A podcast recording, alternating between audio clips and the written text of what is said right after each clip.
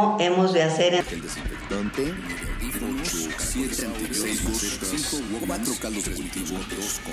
un invernadero sonoro. En este ambiente se experimenta la nueva música en compañía de sus creadores. Cultivo de ejercios, frescura en la flora musical.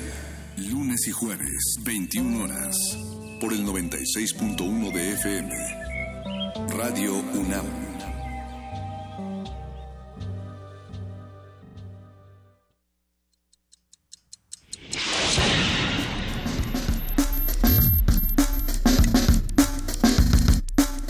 Primer movimiento.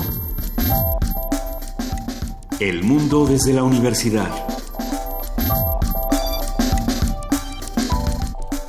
Muy buenos días, ya son las 7 de la mañana, casi con 5 minutos. Hoy es viernes 30 de junio y muchas cosas ocurren en la ciudad y en el país. Buenos días, Miguel Ángel Quemain, ¿cómo estás? Hola, Luisa, buenos días. Muy buenos días, querida jefa de información, Juana Inés de esa, ¿cómo va todo? Todo muy bien, Luis Iglesias, en esta ciudad que se sigue inundando y que parece ser que ya nos cambió también, también nos cambió el clima, como nos han cambiado tantas otras cosas en esta ciudad. Eh, y bueno, pues se está demostrado que los sistemas están rebasados, que, que ya los drenajes, los respiraderos, las las alcantarillas, está rebasado, que no, no están calculados para este volumen de lluvia. Eh, mi presente Miguel Ángel, que fuera del aire, estaba comentando esto que, se publica, ¿no? De bueno, es que casi casi como ustedes echan basura, eso les pasa. Sí, la atribución de... Yo creo que tendrá que rendir cuentas el jefe de gobierno con esta... sobre, sobre demostrar que hubo el desasolve suficiente para que la ciudad se desahogara y, y evaluar también la parte de la ciudadanía que eh, tampoco coopera demasiado con la cuestión. y la poda de árboles, que es una cosa que tú comentabas, Luisa, Es una parte, las hojas son un elemento sustancial para, las inundaciones. Pues sí, eso entre, entre muchos factores que iremos discutiendo a lo largo de este programa. Eh, sin duda, más allá de lo que estábamos comentando, de decir, oh, qué barbaridad, cuánto llueve, eh, tratemos de buscar soluciones y de, buscar estrategias diferentes para enfrentar este tipo de problemas en, en, lo que a nosotros nos toque. ¿no? Animal Político publicó un, un pequeño artículo interesante precisamente sobre las lluvias y qué hacer en caso de inundaciones eh, para tener herramientas ante situaciones como estas y no solamente sorprendernos con lo que ocurre. El Real Automóvil Club de España para, eh, publica eh, para los casos en los que hay tormentas eh, ciertas, ciertas sugerencias que Animal Político comparte desde mantener el vehículo en, un lugar seguro, aumentar la distancia entre los coches. Para los que venimos en, en automóvil esta mañana, pues ciertos tipos de precauciones. También por aquí hay qué se hace en las casas. Lo vamos a compartir en redes sociales para que todos estemos juntos en lo mismo. ¿Qué les parece? Desde luego. Pues sí, yo creo que será algo será algo bueno. También habla, solamente, habla de casas, habla de automóviles y también de qué hacer cuando uno va caminando en la calle, porque ayer había imágenes de personas que se quedaron...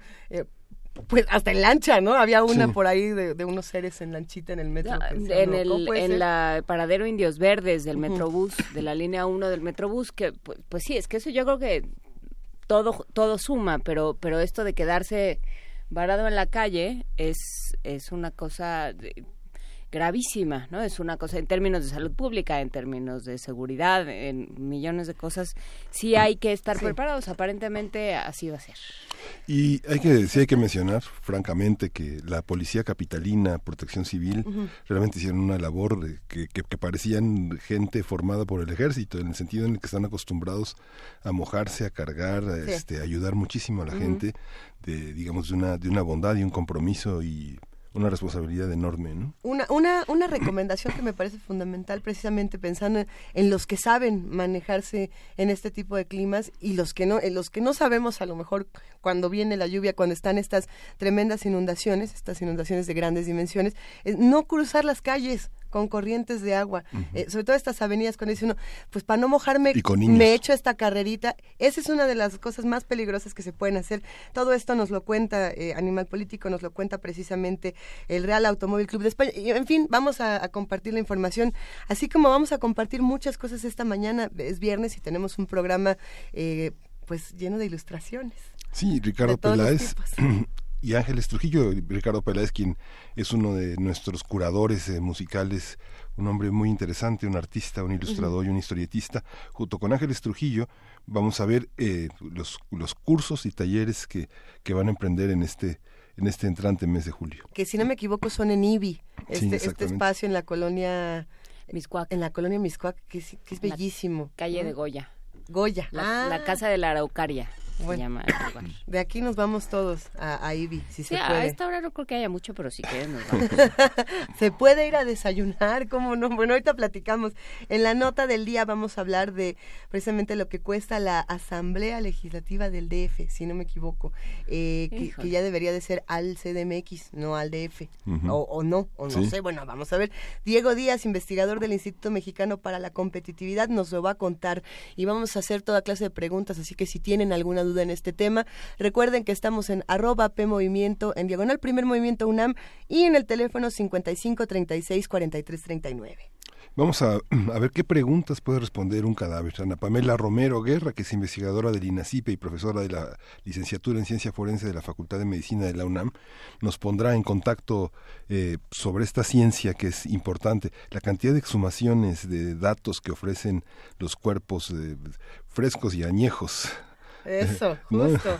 Pues todo parte de la noticia de la exhumación de Salvador Dalí y, y- y de una serie, por supuesto, de comentarios en redes sociales y en otros espacios sobre lo surrealista y, y lo extraño de esta situación. Así que vamos a ver. Sí.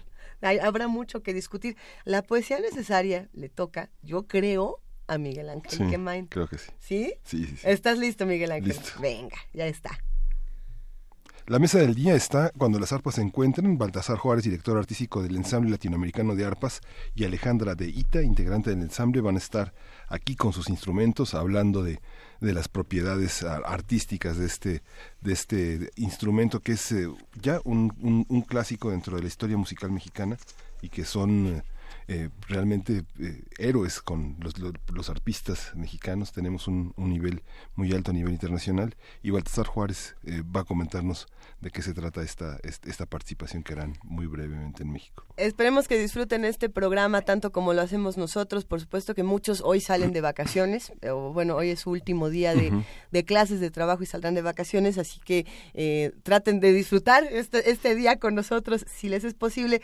Ilustraciones, asambleas, arpas, música, radioteatro, sorpresas, todo eso y más aquí en Primer Movimiento, de 7 a 10 de la mañana en el 96.1 de FM, en el 860 de AM y en www.radiounam.unam.mx.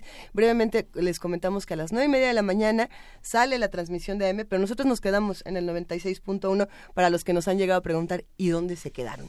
Eh, la curaduría musical esta mañana la hacen ustedes y empezamos con una recomendación de Al España. Esto es de Le Tigre, esta banda que, que tiene, eh, ha dado mucho de qué hablar y esto se llama Deceptacón, algo así. De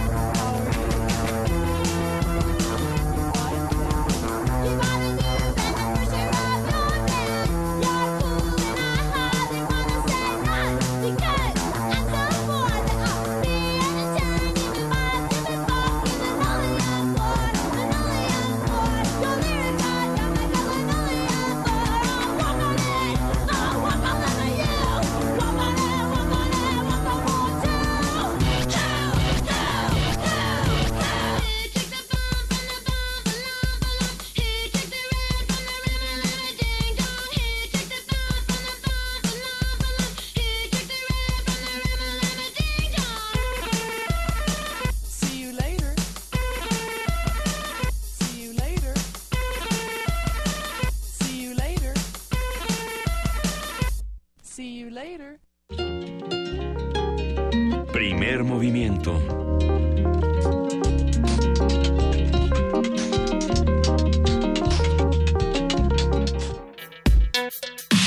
Viernes de ocio. Dibujar es una de las principales actividades capaces de estimular la creatividad de quienes la realizan, por lo que posee aspectos educativos muy importantes que pueden ser determinantes para la formación de los dibujantes. Por ello, la Biblioteca BSIB México, a leer y la Asociación Mexicana de Ilustradores convocan al curso de verano de movimiento, creación y fantasía, monstruos, sueños y universos. Esto se llevará a cabo del 31 de julio al 18 de agosto. Vamos a hablar de lo que se aprende a través de las imágenes y la labor de la expresión gráfica en la educación artística y emocional con Ricardo Peláez, ilustrador e historietista, y con Ángeles Trujillo, promotora del asombro, la lectura y creyente en el juego como la mejor fuente de aprendizaje. Colabora en IBI, coordinando talleres. Buenos días, ¿cómo están? Hola, Hola. ¿qué tal? Muy buenos días. Buenos días, yo feliz de estar aquí. Es un gusto que, que nos acompañen precisamente. Hay muchos de los que hacen comunidad con nosotros, que nos escuchan, que, que les encanta dibujar y que nos lo han compartido en diferentes ocasiones, mandándonos dibujos, mandándonos preguntas. Cuando Ricardo Peláez, a- aquí presente, no- nos mandó esta, esta ilustración de todos los integrantes del primer movimiento, entraron ya. mucho a este juego eh, y a muchos quisiéramos eh, dibujar y no sabemos cómo hacerlo. Y, y como que entrar a esa parte de cómo rayos se aprende a dibujar es algo que nos puede apasionar muchísimo. Sí, eh, algo importante del- de la cuestión del dibujar es que uno considera o se considera socialmente o nos, ense- nos crecemos creyendo que dibujar es la capacidad de representar lo que los ojos ven, ¿no? Ah, Entonces cuando es, es eh, de, de niños o, o de escuela la frase de no me sale, ¿no?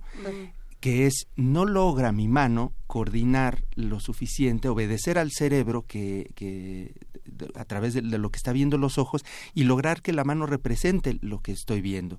Entonces no logro representar, pero dibujar es garabatear, dibujar es, es esfuerzo. Entonces, bueno, es conocida la, la anécdota que le adjudican a Picasso de cuando fue a la exposición esta de, que según dicen lo invitó un amigo a una exposición de dibujos infantiles y al salir Picasso le dice, me doy cuenta que me llevó toda la vida aprender a dibujar eh, como niño, ¿no?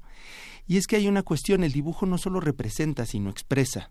Entonces, eh, por eso la, la, la fuerza que tienen los dibujos infantiles, porque no tienen ese filtro del obligarse a representar, pero tienen eh, desactivados todos los candados del impedimento de la expresividad. Entonces eso es pura expresividad del dibujo infantil, ¿no?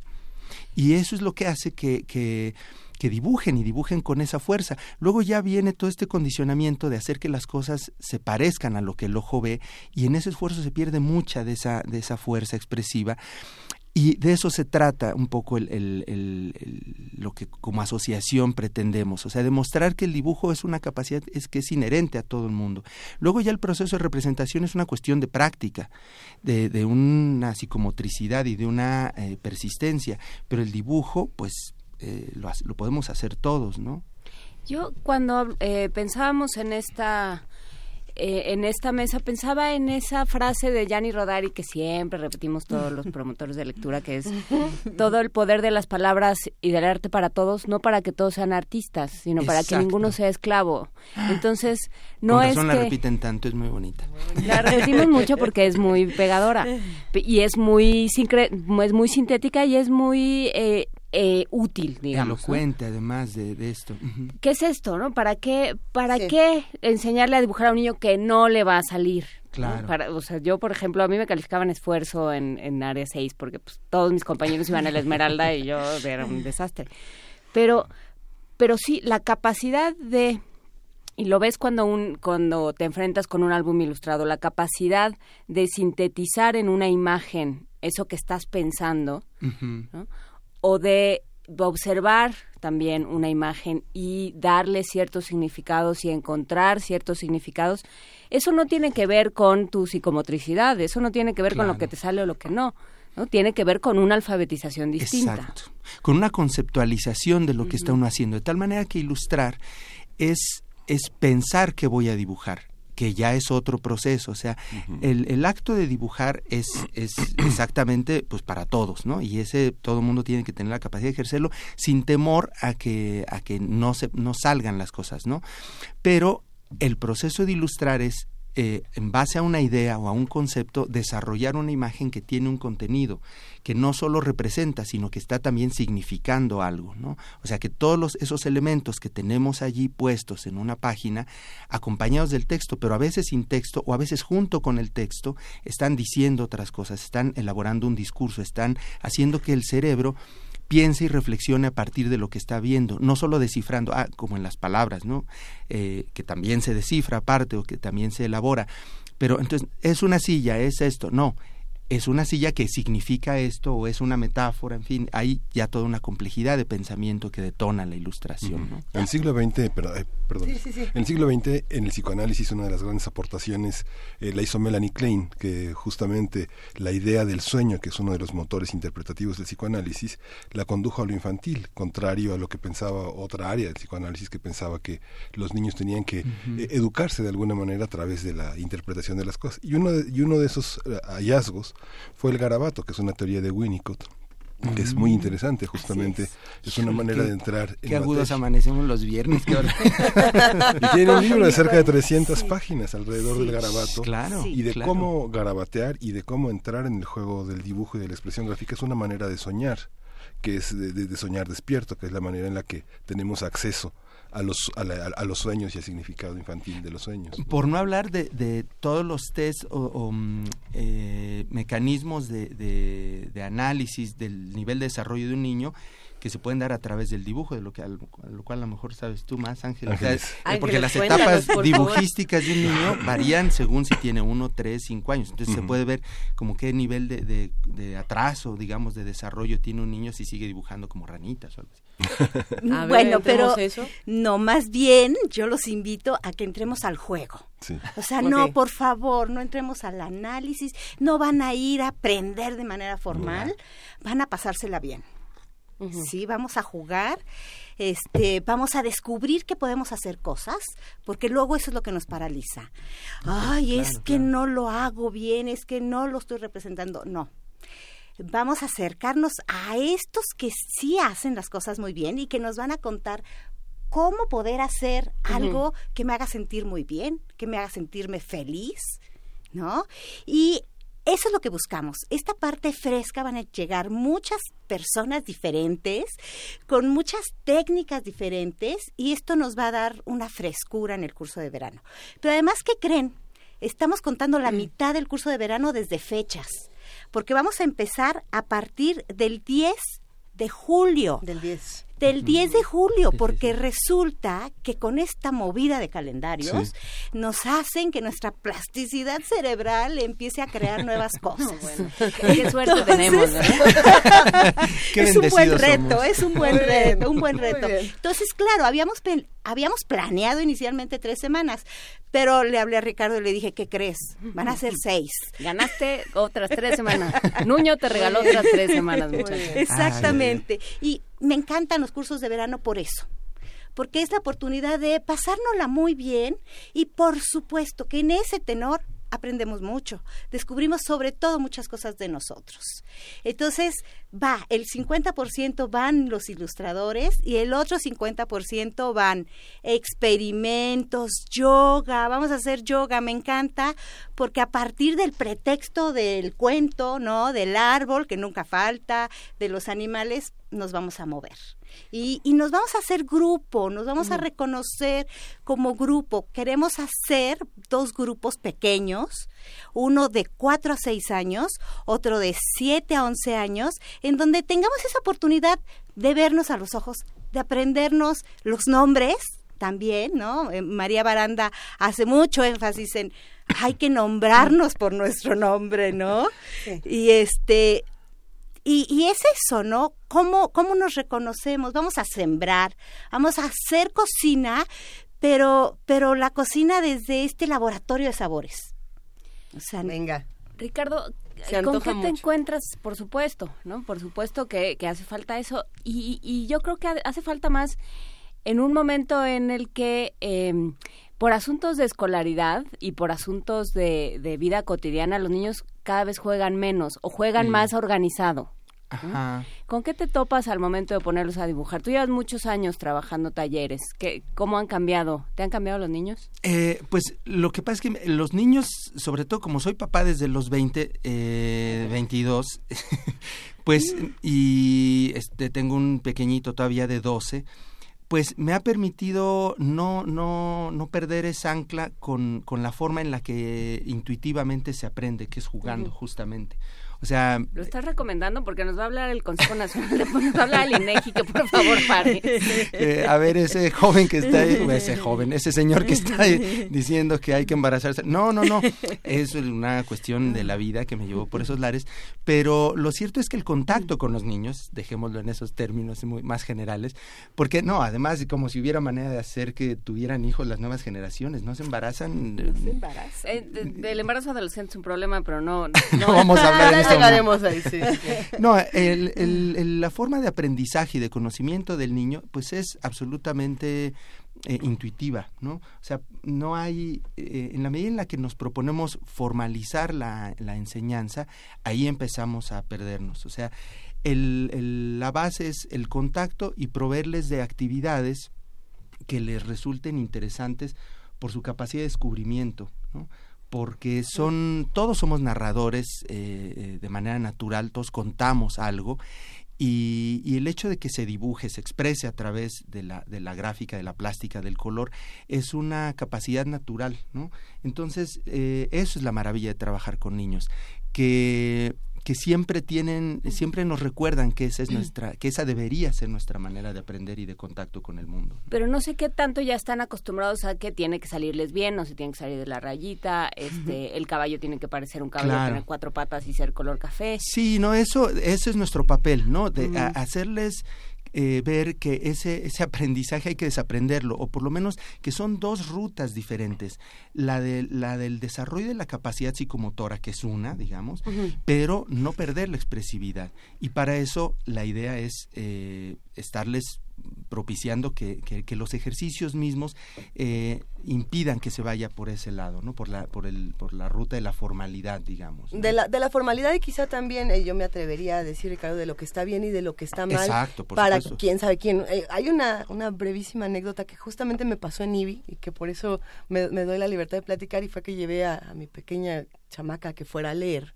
Y no sé qué libro tomó y la, de pronto la encontré botada de la risa cerca de mí. Me acerqué y dije, bueno, ¿de qué, de qué te ríes? Y dijo, mira, trae un cuchillito, ¿no? Entonces cuando dijo, trae un cuchillito, todos los papás me voltearon a ver así como, ¡ah! Asesinos seriales. ¿no? Dije, no, a ver. Entonces, mucho tiempo después, eh, ella empezó a dibujar y, y dibujó un- una cosa extraña, una criatura, no sé, una mancha, lo que sea. Y dijo, mira, también le voy a poner un cuchillito. Pero pasó mucho tiempo entre un hallazgo y otro. Y lo que a mí me llamaba la atención es, bueno, estas son algunas cosas pequeños hallazgos que podemos tener y que alguien te va a decir, no, no, no dibujes esto, o no pienses esto, o no te comas esta comida así porque la comida se come de esta manera. Todas estas cosas que van a pasar, por ejemplo, en este curso de verano, lo que está bien y lo que está mal, según la educación, pero también según los mismos papás, los mismos amigos, eh, eh, todo el entorno que te dice, no, no, no hagas estas cosas que se ven extrañas. ¿Cómo se viven en un curso de verano donde, donde hay tantas, tantas versiones y tantas historias? ¿no? Me gustaría... Claro. Mira, es, nosotros buscamos hacer un ambiente de seguridad, pero también que se la pasen bien. ¿Qué sucede? ¿Qué es lo que está bien y qué es lo que está mal? Híjole. O, o qué vemos, ¿Qué, qué, qué es lo que cada quien está encontrando en la realidad, ¿no? Sí, yo lo que promuevo es que exploren. Si no exploramos, estamos fritos. ¿Cómo está estructurado? ¿Qué horarios tienen? ¿Cómo, cómo son, digamos, si, alguien tiene un hijo de tres años y dos meses y o seis meses y tiene un hijo de cuatro y medio, este, ¿cómo se organiza? Digo, muchas, muchos padres tienen ese problema con los cursos de verano. ¿no? Claro. Eso es lo que mi abuelo llamaba preguntas de comprador. Sí. A ver. Lo tengo que decir en, al aire. Mira, nosotros decimos que el grupo empieza a partir de los cuatro años porque siempre va a haber el que se deslice hacia abajo. Si, si yo digo que admitimos a partir de los tres años, ¿qué creen? Llegan de dos. Llegan de dos. Con su bebé. Sí, sí. O sea, nuestras reglas están ahí, tenemos nuestro orden, tenemos nuestro calendario perfectamente armado, ¿verdad, Ricardo? Sabemos quién y a qué hora va a entrar, sin embargo, están para moverse. Sí, pero en rangos razonables, ¿no? Digamos. Sí. No es guardería, pues, ¿no? Sí. O sea, la No. idea es que sean Es que es eso. ya también los papás que se hagan cargo. Digo, yo fui papá joven, pero me hice cargo. O sea, yo cambiaba pañales, daba biberones, en fin. Entonces, Organizabas el curso de verano. organizaba cosas.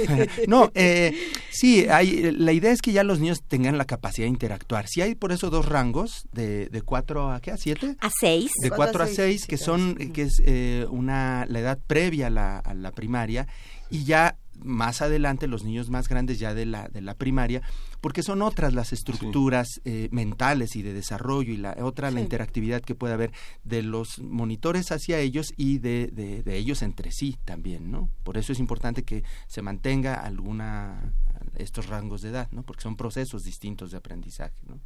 Los admit bueno, abrimos, el, el horario empieza a las 8 de la mañana, pensando también en resolverles una necesidad a los papás. Claro, claro. Pero si llegas a las nueve y cuarto, bienvenido. Ok. Bien. ¿sí?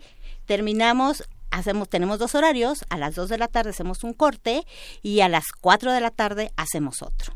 Como el horario de las dos Es y justo. luego el horario extendido para los que tienen necesidad de, de pasar por los chavos un poco más tarde. Y de entre todos los cursos que han dado, todas estas eh, promociones de la lectura, de la ilustración, de acercarse a todas estas cosas, ¿cuáles son las experiencias más insólitas que han tenido? Porque yo me imagino que uno, uno se encuentra realmente y uno aprende tantas cosas para uno que, que pueden ser sorprendentes. No sé si tienen por ahí alguna historia que digan, esto me pasó en este curso y fue abrumador, avasallador, no sé. Siempre nos van a sorprender y siempre hay que estar con los ojos y los oídos bien abiertos. Hay un pequeño libro que se llama Sembrar un beso y entonces llegó un grupo escolar. Eh, siempre procuramos que hagan que ellos realicen algo además de la exploración que es muy importante. Les conté, les narré el cuento, Sembrar un beso, y después fue la propuesta de ¿y qué les gustaría sembrar? ¿No? Les dimos cartulinas, colores, algo muy rápido, ¿no? Y empezaron a dibujar, bueno, pues yo quiero sembrar este almohadas para tener para que nazcan sueños ricos y de repente un niño empezó a sembrar un balón. Estuve a punto de decirle que eso estaba prohibido.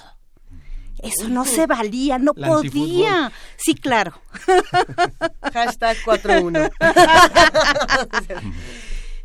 Me amarré la boca, esperé. Y después el niño empezó a dibujar su árbol en donde empezaban a salir goles. Goles. Pues ahí está la construcción de la metáfora, claro. Por supuesto, por Sí, sí, sí. supuesto. Son estas cosas maravillosas que suceden todo el tiempo.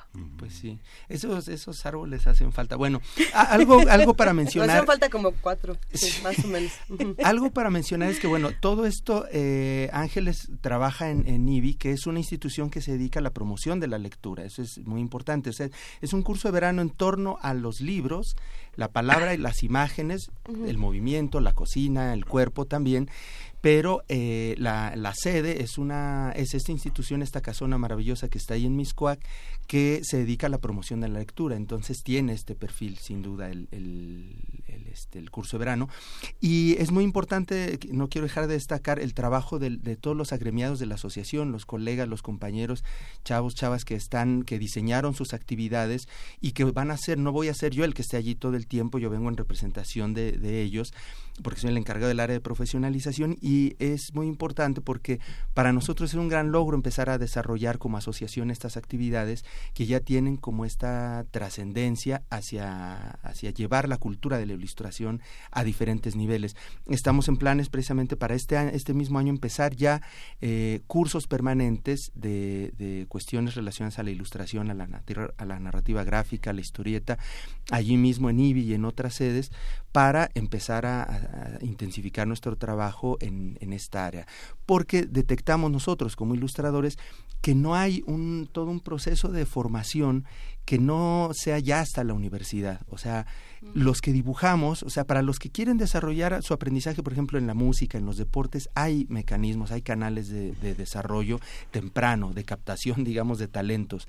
Pero para la gente que está en las artes plásticas, en el dibujo, en la ilustración, no hay esos. Entonces, están pues las clases de la Casa de la Cultura, en realidad, eh, cosas más informales, pero como asociación queremos darnos a la tarea de empezar a captar a estos jóvenes que están queriendo dibujar y hacer cómic, hacer manga y demás desde muy chavitos y que no tienen lugar a donde ir. La idea es empezar a desarrollar estas actividades y este curso de verano es una de las primeras eh, facetas en las que vamos a empezar a, a desarrollar todo esto, ¿no?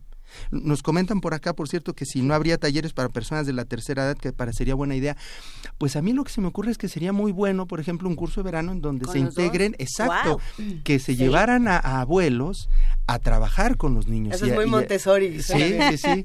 Este, y para cuestiones de, de ilustración y cuestión gráfica, pues la verdad es que estaría bueno también, muy buena sugerencia y vamos a, a tomarla en cuenta como asociación por lo pronto. Estaría Bueno, bueno. de hecho, por ahí anda un grupo formado también junto con la UNAM, que son los abuelos lectores. Es un grupo maravilloso en donde este nos dan mucha lata y nosotros a ellos en todos los programas que tenemos. Por supuesto que los acerco a curso de verano, por ahí van a andar los abuelos lectores, este, porque bueno, la otra parte es que vamos a jugar mucho con la lectura, les decía que vamos a hacer experimentos, entonces pues no nos pueden faltar todos estos libros que hablan de los mocos de las cacas, ¿no? Que son enormes, son Son los de mayor maravillosos. Sí, Sí. son padrísimos, nos recomiendan que de vez en cuando hay que comernos un moquito para que nuestro sistema inmunológico esté arriba. Muy saludable.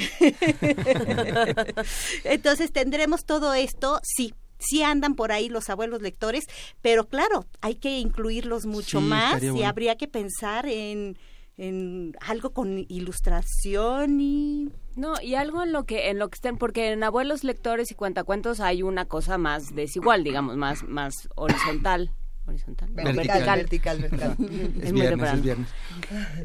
más vertical, digamos. Yo, el abuelo, vengo a leerte un cuento a ti, al niño, ¿no? Y entonces, más bien, eso que cuentas tú, Ricardo, es muy interesante pensar qué, ha- qué harías con un equipo formado, un equipo de trabajo, de colaboración, formado por alguien de 50, 60, 70 años y alguien de 3. Claro, claro. Y, y desde dónde ve cada uno y desde dónde concibe la imagen y la historia. Porque llegaron ya a un punto, la gente de esa edad llega a un punto eh, en el que tiene lo mismo que los niños, o sea, muchos candados desactivados, ¿no? O sea, ya eh, vergüenza, eh, o sea, ya ya dicen, ya, ya pasé, mi edad. ya a mi edad. me doy permiso de Exacto, ya cumplí mi cuota de obligación. De, entonces ya hay esta, esta libertad, ¿no? O sea, ya los abuelos se encargan de maleducar a los nietos, eh, contradiciéndose a sí mismos de todo lo que le enseñaron a sus hijos, de lo que no deberían de hacer. Sí, ya déjalo, hombre, pues sí, mira, ¿no?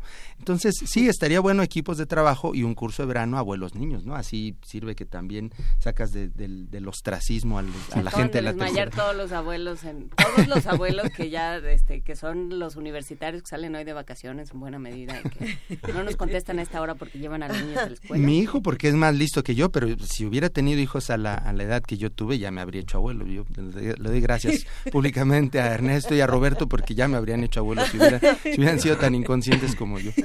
A ver, hay, hay muchos libros que te dicen, este todavía no es para ti, este, sobre todo en novela gráfica, Mm. pasa mucho que te dicen, "Eh, este de acá todavía no porque tiene, tiene violencia, o tiene desnudos, o tiene estas escenas muy fuertes. Sexo y violencia.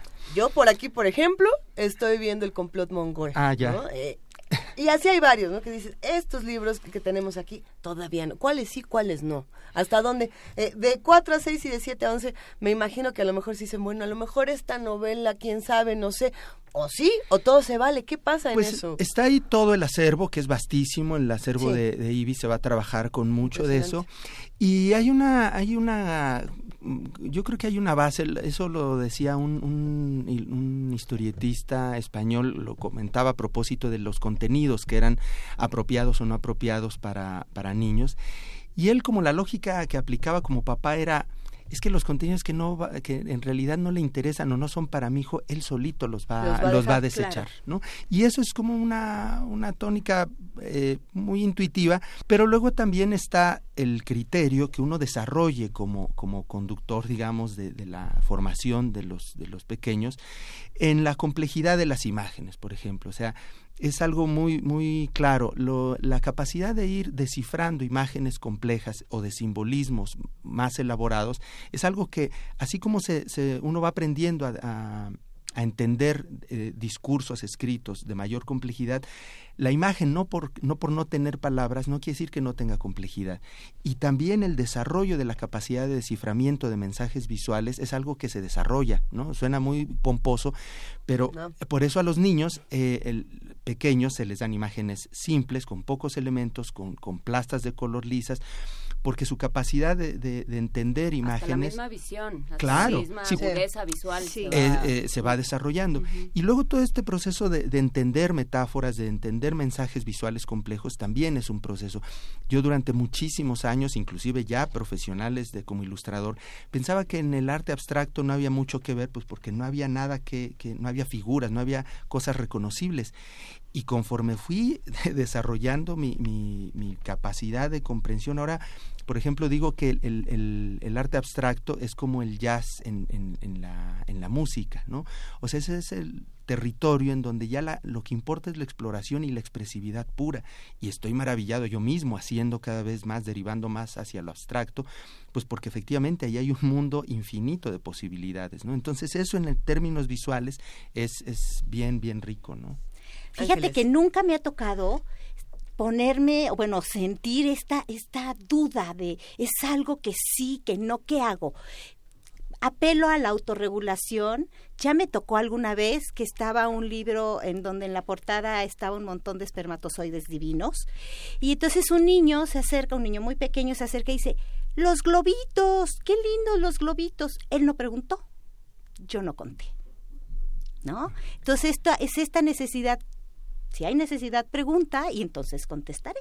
Si no la hay, así sucede. O sea, ah, eh, justo hay muchos libros, pero nunca me he enfrentado a esto de, ah, está leyendo algo que a lo mejor no. O sea, No, ellos sí, justamente, ¿no? Si están al, al- si están expuestos a muchos textos y a muchas imágenes, me- el otro día veía un niño que abría la peor señora del mundo, que tiene Sí. unas ilustraciones espeluznantes del Gijón. sí. Y entonces el niño acaba de descubrir la peor señora del mundo y entonces cualquier, como la peor señora del mundo es tan mala, tan mala que apaga los- su puro en los ombligos de los niños. Entonces él toma una pluma y te, y te la clava en la panza porque él no entiende nada de lo que está pasando. Pero él sabe que eso hace la peor señora, entonces él hace lo mismo. Pero también abre el libro, se asusta un poco y entonces lo cierra. Y entonces lo vuelve a abrir. Entonces él solito va graduando su propio su propio miedo, su Y su nivel de acercamiento. Su nivel de acercamiento y va de alguna manera como domando y Claro. controlando y regulando esa e- ese em, ese resquemor, esa ñañara diríamos en México que le da el libro. Y yo creo que muchos de los problemas que tienen los, los menores con determinados temas, en realidad son los problemas de sus papás, de los adultos con los que conviven. O sea, yo me doy cuenta con, con mi hijo pequeño, el más chiquito ahora, que hay cosas a las que él mismo se rehúsa a aproximarse, ¿no? O sea, y él mismo se, se autorregula, digamos, y yo no lo, yo no le prohíbo especialmente, ni eh, pero yo creo que en la medida en la que nos vamos resolviendo nosotros como adultos o como los educadores, los, los adultos que estamos cerca de los infantes, yo creo que el- nuestro nivel de resolución es el nivel de resolución de ellos. Nuestro nivel de seguridad e inseguridad es el, nivel de seguridad e inseguridad de ellos. Y yo creo que eso es algo que nos tendría que obligarnos a revisar qué está pasando allí, ¿no? O sea, los niños con déficit de atención por lo general, sí, es cierto, no son suficientemente atendidos, ¿no? Este, no son suficientemente escuchados. A mí me he descubierto sistemáticamente que la el mejor canal de aproximación a un niño es escucharlo, comunicarse con él de, de, de igual a igual, no pensar que entiende menos, no pensar que, que les falta ironía, por ejemplo, a los niños, ¿no? De repente. Pero Algunos, ¿eh? Algunos. Es lo que dicen a todos. No, pero es que la ironía no es lo mismo que la que la malicia. Malicia No, tiene no, mucha No, ironía. Sí, Sí entienden muy bien. Bueno, la quizá más bien que no estén acostumbrados a que a que sí. no, más bien no están acostumbrados a que un adulto ironice con ellos, ¿no? Ah. O sea, eh, pero pero sí efectivamente lograr comunicarse con ellos es pues primero acordarse del niño que era uno, no volverse uno niño, que es algo diferente, pero recordar cuáles son los mecanismos que a uno le asombraban y con los que uno, y la forma en la que uno se, se, se relacionaba con el mundo a esa edad, ¿no? Y yo creo que esa es la forma en la que uno puede lograr ese acercamiento y el, el- desarrollo del- del- de lo que uno se propone. Que finalmente, además, nosotros como ilustradores, nuestra vida es eso, o sea, estar descubriendo, estar rompiendo con, con- con lo aprendido para, para hacer las cosas de una manera nueva, ¿no? Y entonces, cuando acaba el curso de verano y ya absorbimos todas estas experiencias, ya experimentamos, ya vivimos, ya nos auto eh, exploramos y demás, y sabemos tantas nuevas Nos cosas en, el mejor sentido Sí, de- sí, sí, no, del no. arte y demás. Claro. ¿Qué pasa? ¿Y con qué nos vamos a quedar? Eh, ¿Van a tener algún registro de lo que ocurra? Ah, eso es Eh, bueno. Ilustraciones, fotos, videos, para todos los que queremos realmente conocer qué salió de esta experiencia. Bueno, la idea es hacer cierres cada semana, justo exponer lo que se hizo, porque además estamos en esto de, pues ven y si quieres estar con nosotros una semana, bienvenido y siente además que hacemos un cierre y volvemos a abrir el lunes, ¿no? Entonces, cada semana vamos a tener los viernes, vamos a tener la exposición de los trabajos para que se lo puedan ir llevando, pero claro, los registros son importantes, ¿no? Sí, entonces ahí va a haber esta muestra como de lo que se estuvo haciendo a lo largo de la semana. Y lo que decía Ángeles, es un curso de verano que se puede tomar de manera modular, digamos, o sea, se pueden echar todo en la temporada o solo solo la porción que les que les convenga para los fines de la organización familiar, ¿no? Sí, la idea es que no sea un curso en donde se vayan a entretener, sino realmente a, a desarrollar también capacidades y, y elementos creativos y, o sea, como la, la vacación cerebral y de la actividad de todo lo que es la formalidad de la escuela, seguir en una dinámica eh, de, de actividad, pero pues mucho más, más lúdica, más libre, ¿no? Algo que me encanta de los cursos de verano es que justo aprendes muchísimo y lo que les pasa a muchos niños es cuando les toca regresar a la escuela ya no quieren. Prolongar el curso de verano al resto del año y volver la- el periodo escolar la vacación. ¿Verdad? Bueno, eso está poniéndole retos interesantes a las escuelas de cómo hacer que el conocimiento sea igual de disfrutable, ¿no? Igual Claro. de, de- de interesante el acercamiento a estas Sí, cosas. ayer, eh, me- digo, yo disfruto mucho el trabajo con niños. Estoy actualmente en el programa este del Fondo Bato Escuela, que estamos yendo ilustradores, escritores y, Sí. y cuentacuentos a las, a las escuelas en un programa bien bonito de, de- en el que vamos así el combo de escritor, ilustrador, cuentacuentos. Eh, se hace una ceremonia de bienvenida, vamos a- luego cada uno con su grupo y este pues yo disfruto mucho todo eso, pero disfruto más cuando se acaba y re- vuelvo al respirador y a la tranquilidad del hogar. Entonces es muy desgastante el trabajo con niños, es muy bonito, muy noble. Pero, pero es muy demandante. Entonces, Sí, yo creo que los sí. maestros deberían tener eh, eh, tiempo para, para descansar de los niños. ¿no? Hay que dar los hay- datos. Hay ¿no? una, hay una pregunta que pre- pre- preguntan si algún niño con algún tipo de discapacidad puede Ah, participar en ensayos. Muy importante. Claro, son bienvenidos, somos una biblioteca incluyente y parte de nuestro curso de verano es trabajar un poquito lo que es el, cómo se construye el braille y lo hacemos de una manera padrísima porque hacemos que los puntos seamos nosotros. Entonces vamos armando los puntos con nuestros compañeros. Entonces vamos viviendo de alguna manera el braille y a dibujar con las manos. También lo que es el, len- el lenguaje señado, ¿no? Eh, Este, que es padrísimo y entonces trabajamos un poquito eso. Hace un año tuvimos el privilegio de tener a un chico este con parálisis cerebral y fue maravilloso. Por supuesto que nos nutrimos todos y hay que ver cuáles son sus necesidades para que Para poder sea un claro. integrante. Sí, sí, sí, pero sí. Y pues que damos los datos, ¿no? Por favor, la Claro. información. Miren, yo siempre los escucho en el auto, así que voy a dar toda la información que pueda, pero voy a dar una que es muy sencilla, ¿no? Busquen en Facebook IBI México y ahí va a aparecer la información del curso de verano. Las IBI con B grande. De IBI son Y. I latina, doble B, Y, que son las siglas de la institución esta internacional de la cual tenemos esta, esta filial, esta sede aquí en nuestro país. El International Board of Books for Young People. Exactamente. Eh, eso. muy bien, No, muy está, bien. Está en, en Miscuac, en una zona muy, muy accesible, eh, muy a unos pasos de- del metro Miscuac, eh, en la confluencia que hacen pues Río Miscuac, Río Churubusco, allá donde termina, Sí. eh, donde empieza Avenida Revolución, en la calle de Goya, 54. número 54, a unos pasos de- del metro Y con mucho gusto les doy mi correo electrónico, que soy a trujillo arroba ibi mexico punto org punto mx. Pues venga, yo creo que será importante también compartir el cartel en redes sociales, ya lo Ya está. compartió Vania teléfonos, en un par de teléfonos. Sí, eso también, Ah, ¿tienes un teléfono. por favor.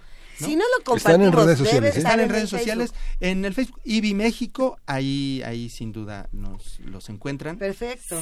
Pues con eso yo creo que todos vamos a tener, eh, ahora todos tenemos ganas también de ir al curso de Pero verano. por Nomás favor, no tenemos de cuatro por siete. favor. Hay tanto niño con necesidad de curso de verano. Eso, importante. Pues Ángeles Trujillo, Tanto Ricardo adulto. Peláez. Qué Gracias. gustazo que nos acompañen. No, un placer, Visiten un nuestra placer. biblioteca, está Sí. abierta de lunes a sábado de 10 de la mañana a 6 de la Es, tarde. es un lugar espléndido. El sábado tenemos malabares y cuentos con un grupo que se llama Juglaría. A las Eso. 12 del día. Acompáñennos. Se la van a pasar muy bien. Yo un- mando un abrazo a mis colegas ilustradores que han respondido de manera espléndida a todo este trabajo que hemos estado haciendo. Vamos a estar nosotros muy atentos. a Sábados ver a, las sale 12, todo. Goya 54. Así es.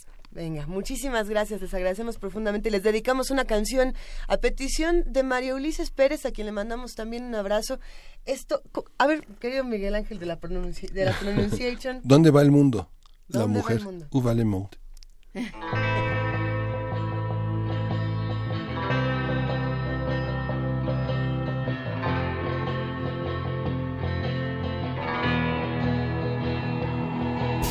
Mais où va le monde Pourquoi des fois je me demande si les filles et les garçons si cruels Où sont mes vrais amis.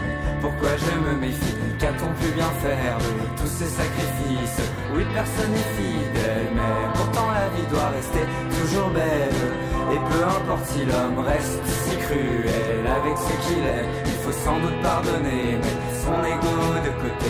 Pourquoi tout le monde se et se trompe jusqu'à se traîner dans la misère la plus totale. Donner ma confiance et mon cœur, pourquoi ça me fait si peur? Est-ce bien normal? Non, ce n'est pas normal.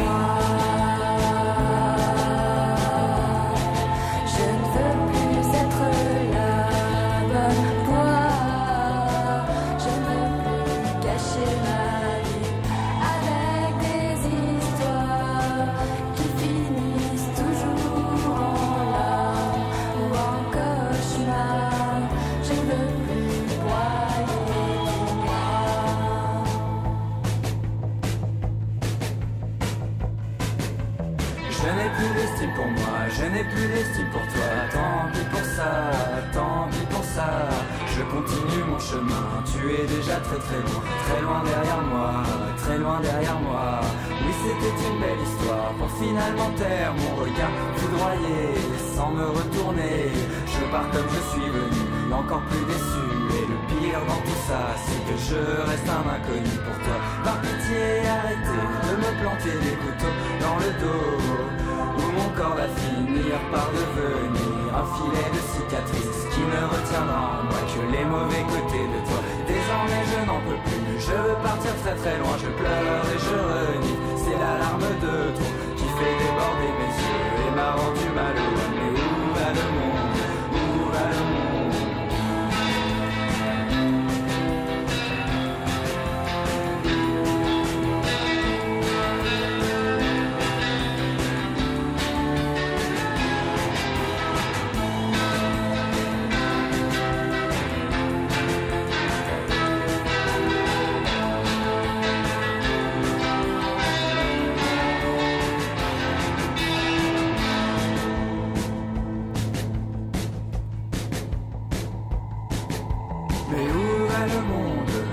Pourquoi chaque fois que je veux bien faire les choses, dire toujours de travers. Pourquoi les gens se mentent? Pourquoi les gens se trompent? Est-ce que toi aussi, des fois, tu te demandes pourquoi la vie est si compliquée? Surtout quand deux personnes s'aiment et qu'ils semblent être bien ensemble. Ça paraît si facile, alors comment ça se fait qu'à chaque fois ça finit en pleurs? Je n'en peux plus des histoires futiles, je n'en peux plus de tous ces bourreaux et de toutes ces victimes L'homme se contredit à longueur de journée, il ne sait pas ce qu'il veut, c'est pour ça qu'on se fait du mal. Est-ce bien normal? Il y a des questions où je sais que je ne trouverai jamais la réponse. Il y a des choses auxquelles on ne peut rien faire, il faut sans doute s'en moquer, passer à travers. Moi,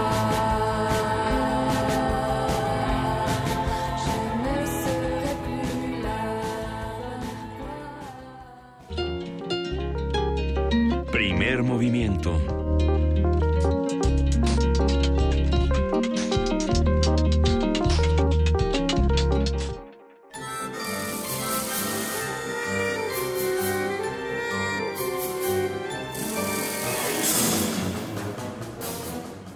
Cuento Blanco Aparicio, de la serie Manchitas de Editorial Trillas.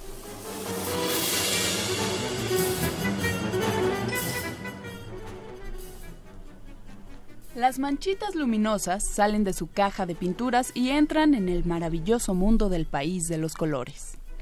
¿Cuántas criaturas policromas? Azul rey, rosa ronquillo, púrpura cándido, azul marino, negra escobilla, verde gruñón, roja sorpresa, amarillo girasol, marrón ratón, naranja crispín.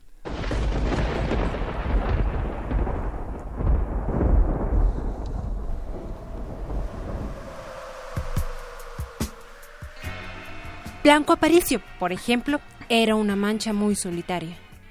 Como era un fantasma, su aspecto era más bien extraño y asustaba a las demás manchas. Algunas veces, cuando se miraba en el espejo, hasta él mismo se espantaba. Ah, no, ¿verdad? Todo eso era verdaderamente una pena, porque Aparicio era en realidad una mancha muy amigable.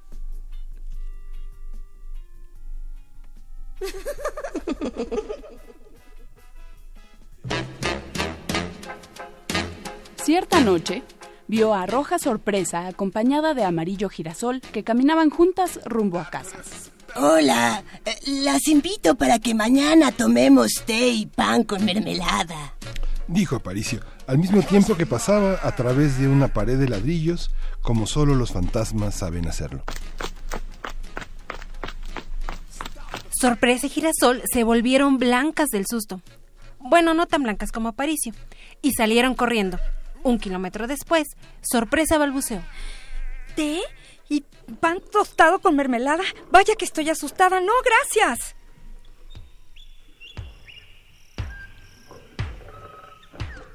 Aparicio flotó pensativo. Tengo que recordar que siempre debo de rodear las paredes como las otras manchas. Con razón, sorpresa y girasol tuvieron tanto miedo. Regresó a casa a ver una película en la televisión. Se trataba de, claro, una película de terror. Convencido. Pero ni siquiera eso pudo alegrar a Blanco Aparicio.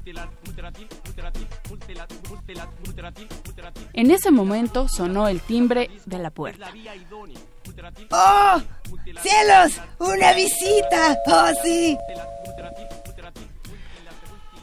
Blanco Aparicio se apresuró hacia la entrada, echó un vistazo a través del buzón y allí, frente a la puerta, estaba un vendedor de cepillos y su perro.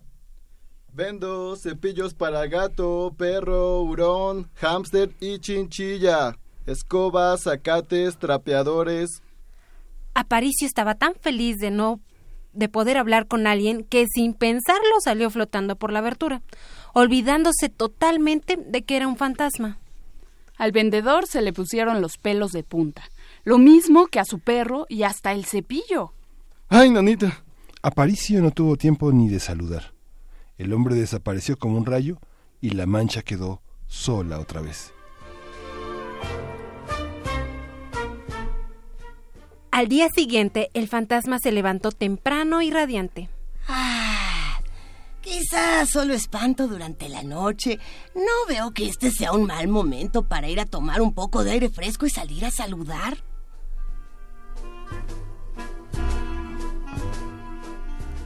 Buenos días, Azul Rey. Buenos días, Marrón Ratón. Buenos días, Naranja Crispín. ¡Oh, cielos! Me voy. Adiós. Las tres manchas dieron la vuelta y echaron a correr.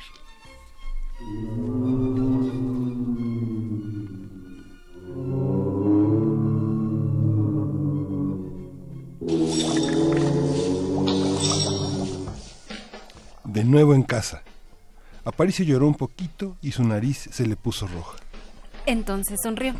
Su nariz roja se veía muy graciosa. Eh, me veo como un payaso y los payasos hacen reír a la gente. Pero Aparicio no hizo reír a nadie. Si hay algo que dé más miedo que un fantasma, es un fantasma con nariz roja. Marrón echó a correr por los pastizales mostrando sus enormes y asustados dientes.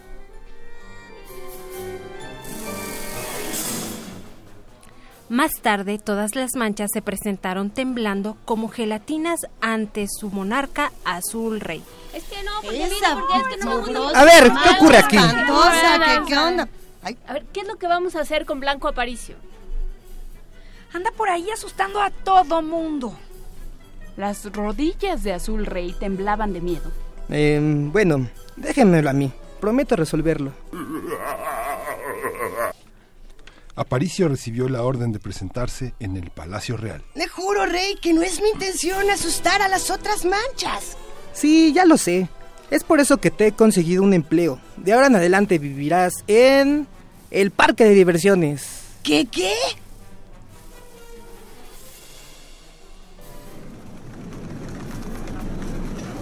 Esa misma tarde, el rey y Naranja Crispín fueron al parque y se subieron al tren. Era el tren que recorría la casa de los espantos.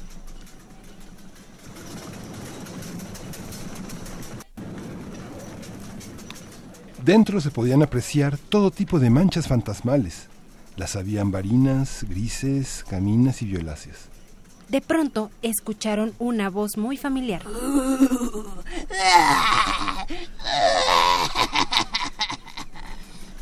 Se trataba de Blanco Aparicio, un muy feliz Blanco Aparicio. Gracias, querido Rey. Me encontraste un lugar donde todos quieren ver a un fantasma. Y entonces, con una gran sonrisa, añadió. Es el trabajo perfecto para mí.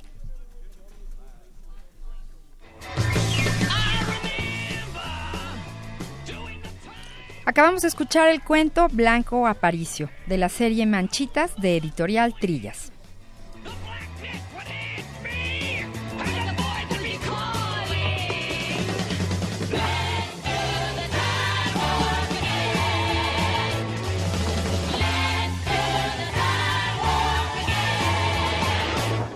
It's just a jump to the left. With your hands on your hips.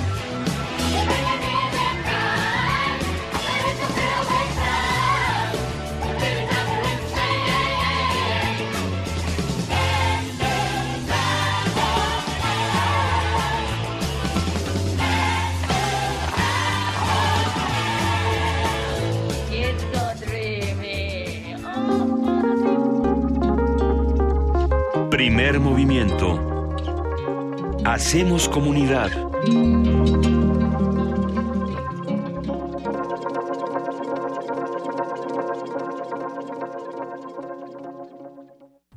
La UNAM invita a su comunidad a la Feria de Útiles Escolares y Cómputo UNAM 2017. Adquiere desde un lápiz hasta una computadora. Visítanos del 10 al 13 de agosto en el Centro de Exposiciones y Congresos en Ciudad Universitaria y del 15 al 25 de agosto en diversos planteles de la UNAM del área metropolitana. Consulta la programación en www.utilesycomputo.unam.mx www.utilesycomputo.unam.mx La creencia dicta que cualquier conjuro o maldición ejecutado después del atardecer aumenta su fuerza conforme se acerca a la medianoche. Para aumentar su sonido. Carpe Noctem. Sintonízalo ahora los viernes a las 0 horas por el 96.1 de FM. La noche es la mitad de la vida y es la mejor mitad. Radio 1. A ver, piano. Mm, no. A ver, bajo. Mm, tampoco. A ver, guitarra. Menos. A ver, todos juntos. Eso. Muy bien. Así es. Cuando participamos juntos, las ideas suenan mejor y cobran vida. Sin participación, nada funciona. Instituto Electoral del Distrito Federal. La muestra Impresiones de México, la estampa y las publicaciones ilustradas del siglo XIX ofrece más de mil imágenes del arte gráfico de México y su evolución durante el siglo XIX, fuente del vasto imaginario que ya forma parte de la rica cultura visual del país. El público puede visitar la exhibición que da cuenta del desarrollo de la gráfica y la estampa mexicana en el Museo Nacional de la Estampa, en el Centro Histórico de la Ciudad de México. Si no viniste a los 80 años de Radio UNAM, aún estás a tiempo. Retransmisión. Concierto de aniversario. La violonchelista Mónica del Águila y el pianista Gustavo Pimentel interpretan composiciones de Mario Stern y Jorge Córdoba. Además, el trío de percusión Barra Libre nos deleita con piezas de Maurice Ravel, Andrew Bell y María Finkelmeyer. El primero de julio a las 5 de la tarde y el 3 de julio a las 3 y media de la tarde. 96.1 de FM. Radio UNAM. Experiencia sonora. La fiesta terminó, pero la celebración continúa. Revive la experiencia del maratón Los 80 años de Radio UNAM con la retransmisión del programa En alas de la trova yucateca. jueves 6 de julio 15.30 horas y sábado 22 de julio 17 horas por el 96.1 de FM. Folclor musical y poesía tradicional que vuela de regreso para seguir festejando. Radio UNAM. Experiencia sonora. Búscanos en redes sociales, en Facebook como Primer Movimiento UNAM y en Twitter como P Movimiento o escríbenos un correo a primermovimientounam@gmail.com. Hagamos comunidad.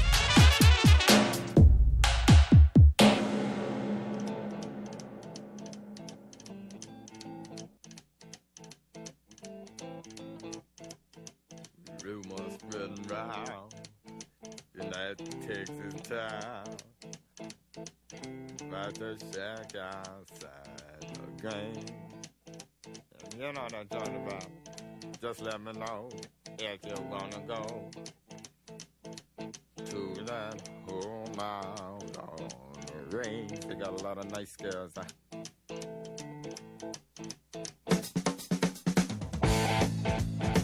I'm racing.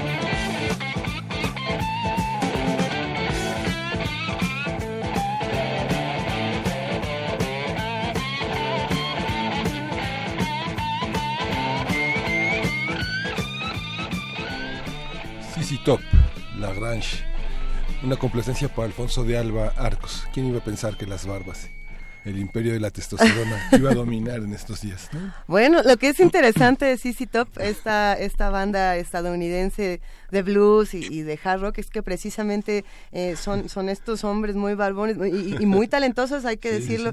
Eh, Billy Gibbons, eh, Dusty Hill, y no recuerdo, es que, déjenme, ahorita lo busco porque hay otro integrante, el baterista, si no me equivoco, es Frank. Ay, ahorita, ahorita les digo.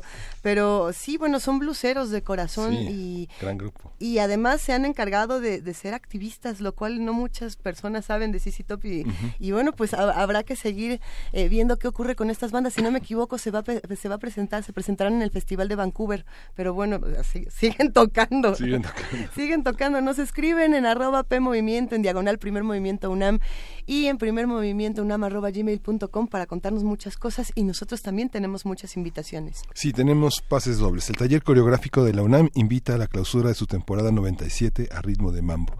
Es un ballet integrado por éxitos del compositor cubano Damaso Pérez Prado y bueno, pueden asistir este viernes 30 de junio al Teatro de Arquitectura, eh, que es el, Teatro Carlos Lazo, que está en la Facultad de Arquitectura a las 12.30 horas, la entrada libre.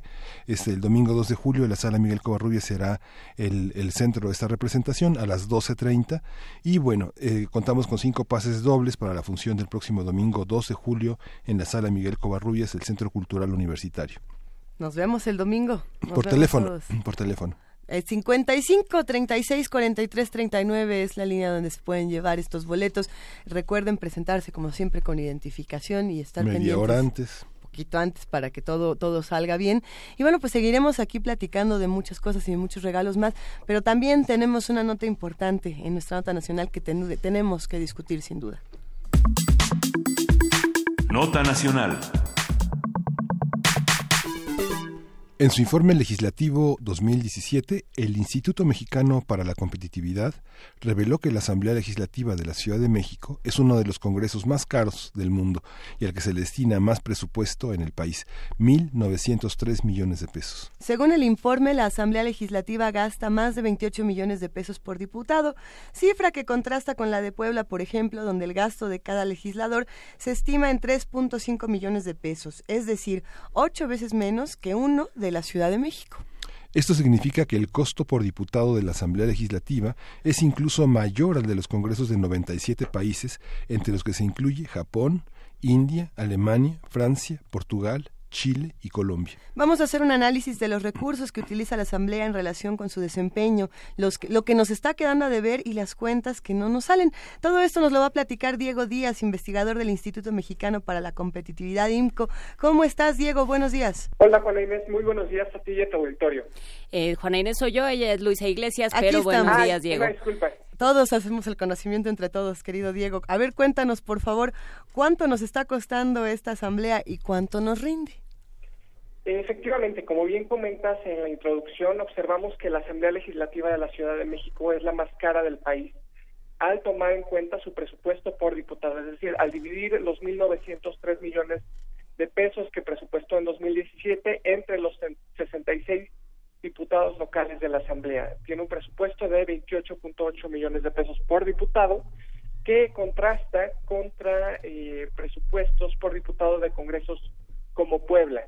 La pregunta que nos planteamos en INCO es ¿por qué si las funciones legislativas son las mismas? Si un diputado local hace lo mismo en la eh, Ciudad de México que en Puebla, que en Querétaro, que en Quintana Roo, ¿por qué estas diferencias presupuestales? Y la única conclusión a la que llegamos es que obedece a ineficiencias en el ejercicio de las funciones por parte de los diputados eh, y a una burocratización que, que se ha dado al interior de estos congresos. Te pongo un ejemplo. Mientras que eh, el número de plazas por diputado en la Asamblea Legislativa es de 28, es decir, por cada diputado hay 28 asistentes, eh, asesores, eh, plazas administrativas. En el Congreso de Puebla, por ejemplo, hay tres. Esto quiere decir que sea realmente burocratizado la función legislativa, lo que hace que cuesten más los diputados locales en la Asamblea Legislativa, aunque eh, tengan el mismo un desempeño similar al promedio nacional de los demás congresos. Pero, a ver, como para intentar entender un poco, ¿por qué se tomaría una decisión de, de poner 28 asistentes para cada diputado? ¿Cuál fue, digamos, la razón o el motivo para decir, ok, vamos a poner este número en particular?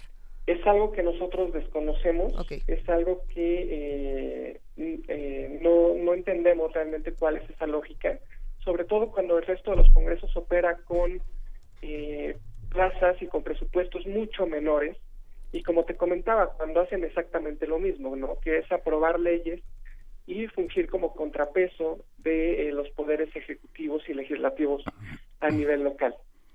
Hay que, hay que tomar en cuenta que bueno, la, la Asamblea Legislativa tiene una evolución en el número de plazas y el número de presupuestos asignados.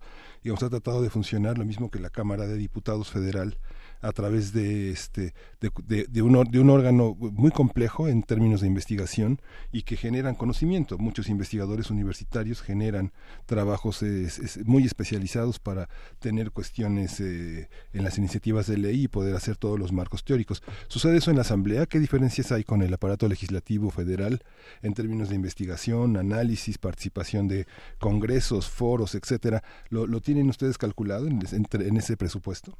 Bueno, nosotros hacemos el comparativo eh, bajo la métrica del presupuesto por diputado contra la Cámara de Diputados Federal, que digamos sería el equivalente, aunque esta última tiene eh, responsabilidades y atribuciones mucho más amplias que cualquier Congreso local, particularmente la Asamblea Legislativa, y observamos que el presupuesto por diputado de la Asamblea es del doble de lo que nos cuesta cada diputado federal que, eh, como comentaba, es 28.8 millones de pesos para la Asamblea Legislativa y de 15.3 eh, millones de pesos por diputado federal, eh, lo cual nos habla también de que aún comparándolo contra eh, la Cámara de Diputados, el Congreso, la Asamblea Legislativa sigue siendo mucho más elevado su presupuesto, ¿no? Eh, y que también en ese sentido no se podría justificar por más eh, eh, estudios y por más bueno que sea en la función de los poderes de la Asamblea Legislativa del Distrito Federal, que como comentaba,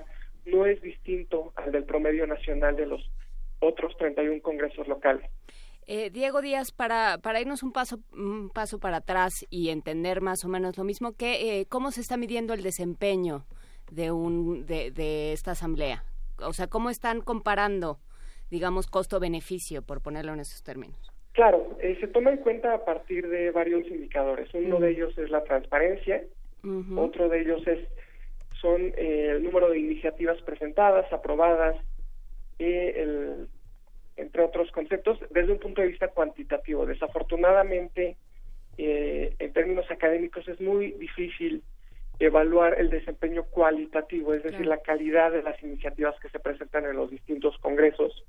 Es algo que se complica eh, no solo a INCO, sino a muchas instituciones de educación superior o eh, de la organización civil, organizaciones de la sociedad civil, evaluar cómo están cumpliendo eh, la calidad de las iniciativas. Sin embargo, desde un punto de vista cuantitativo y en términos de transparencia, vemos que la Asamblea Legislativa no es el mejor ejemplo, tampoco lo es en términos del manejo de sus recursos públicos. Eh, ¿cómo, ¿Cómo estamos de transparencia? ¿Qué tan fácil es acceder a, la- a los manejos de los dineros?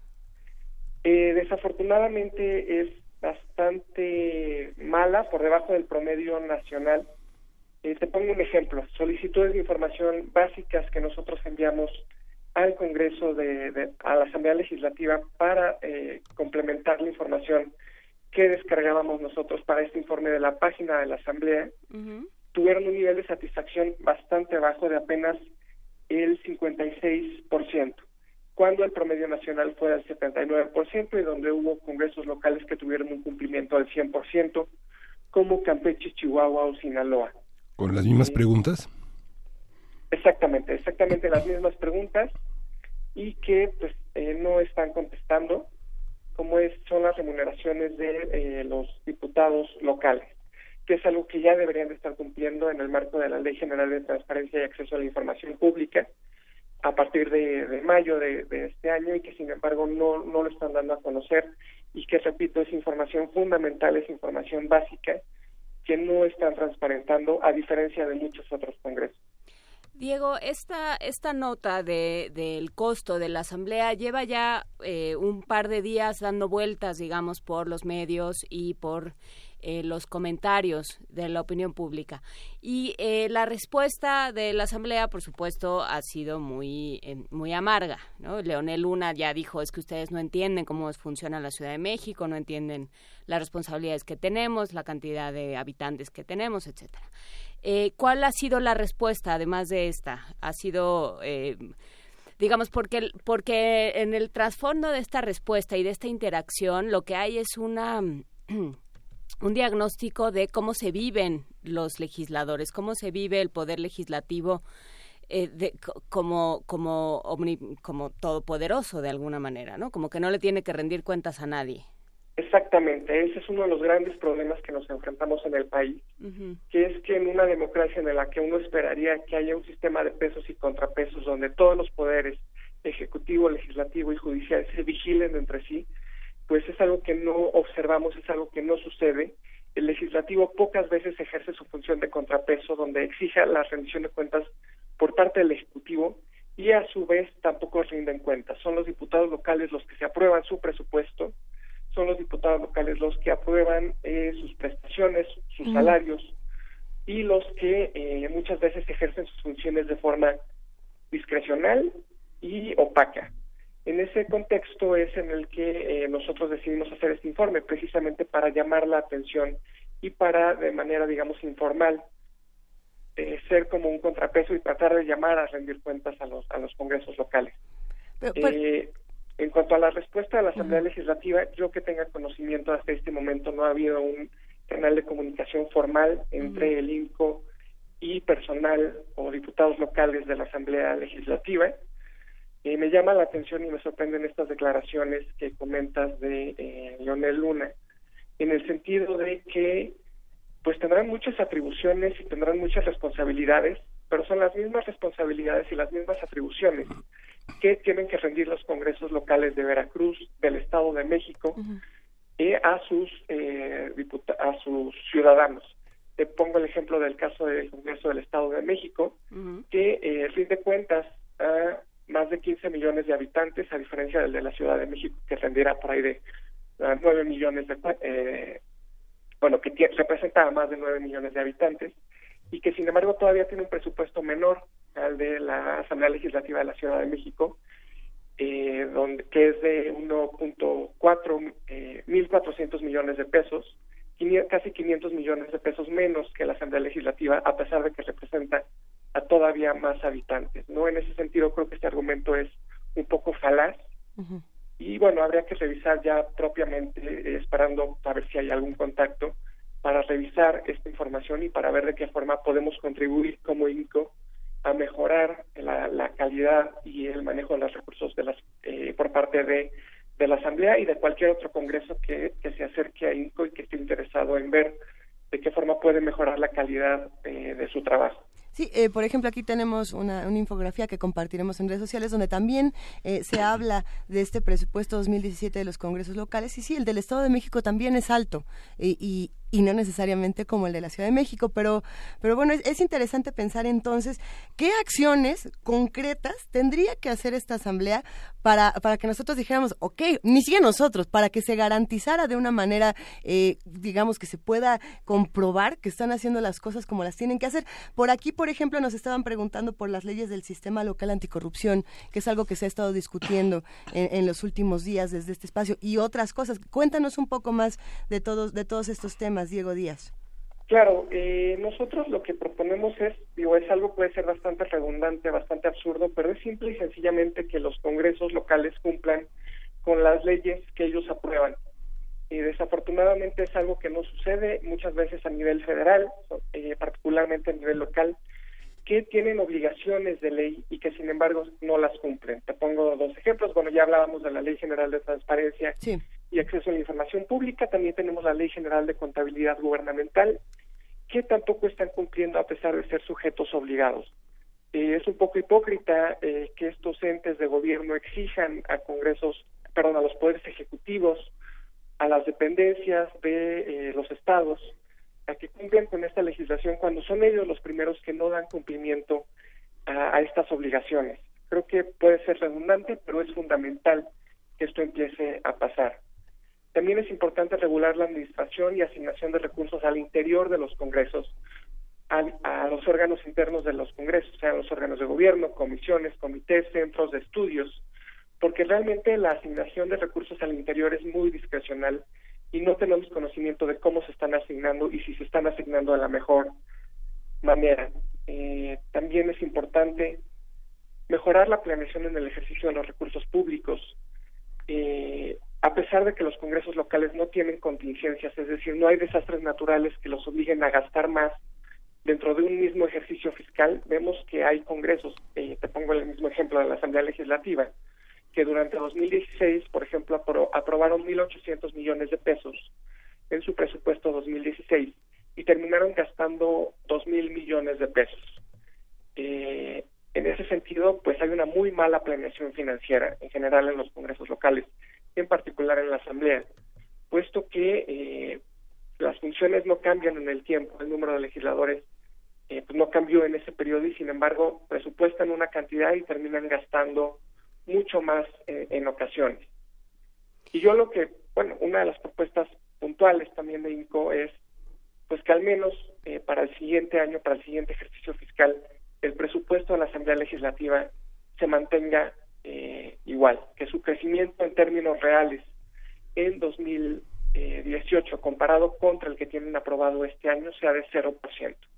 No hay ninguna lógica que justifique un mayor incremento presupuestal. No podemos seguir justificando, eh, bueno, no podemos seguir permitiendo que siga creciendo de manera importante este presupuesto cuando las funciones legislativas no cambian y cuando los diputados eh, locales se mantienen en el mismo número. Entonces, digamos que se mantenga en términos eh, absolutos, digamos, con los ajustes de inflación y tal, o, o cómo? Exactamente, sí, que se mantenga el, el presupuesto, creo que sería una medida, llamémosla de buena voluntad, para con la ciudadanía, en el sentido de, pues decir, ¿saben qué? Ya tenemos el presupuesto más alto del país.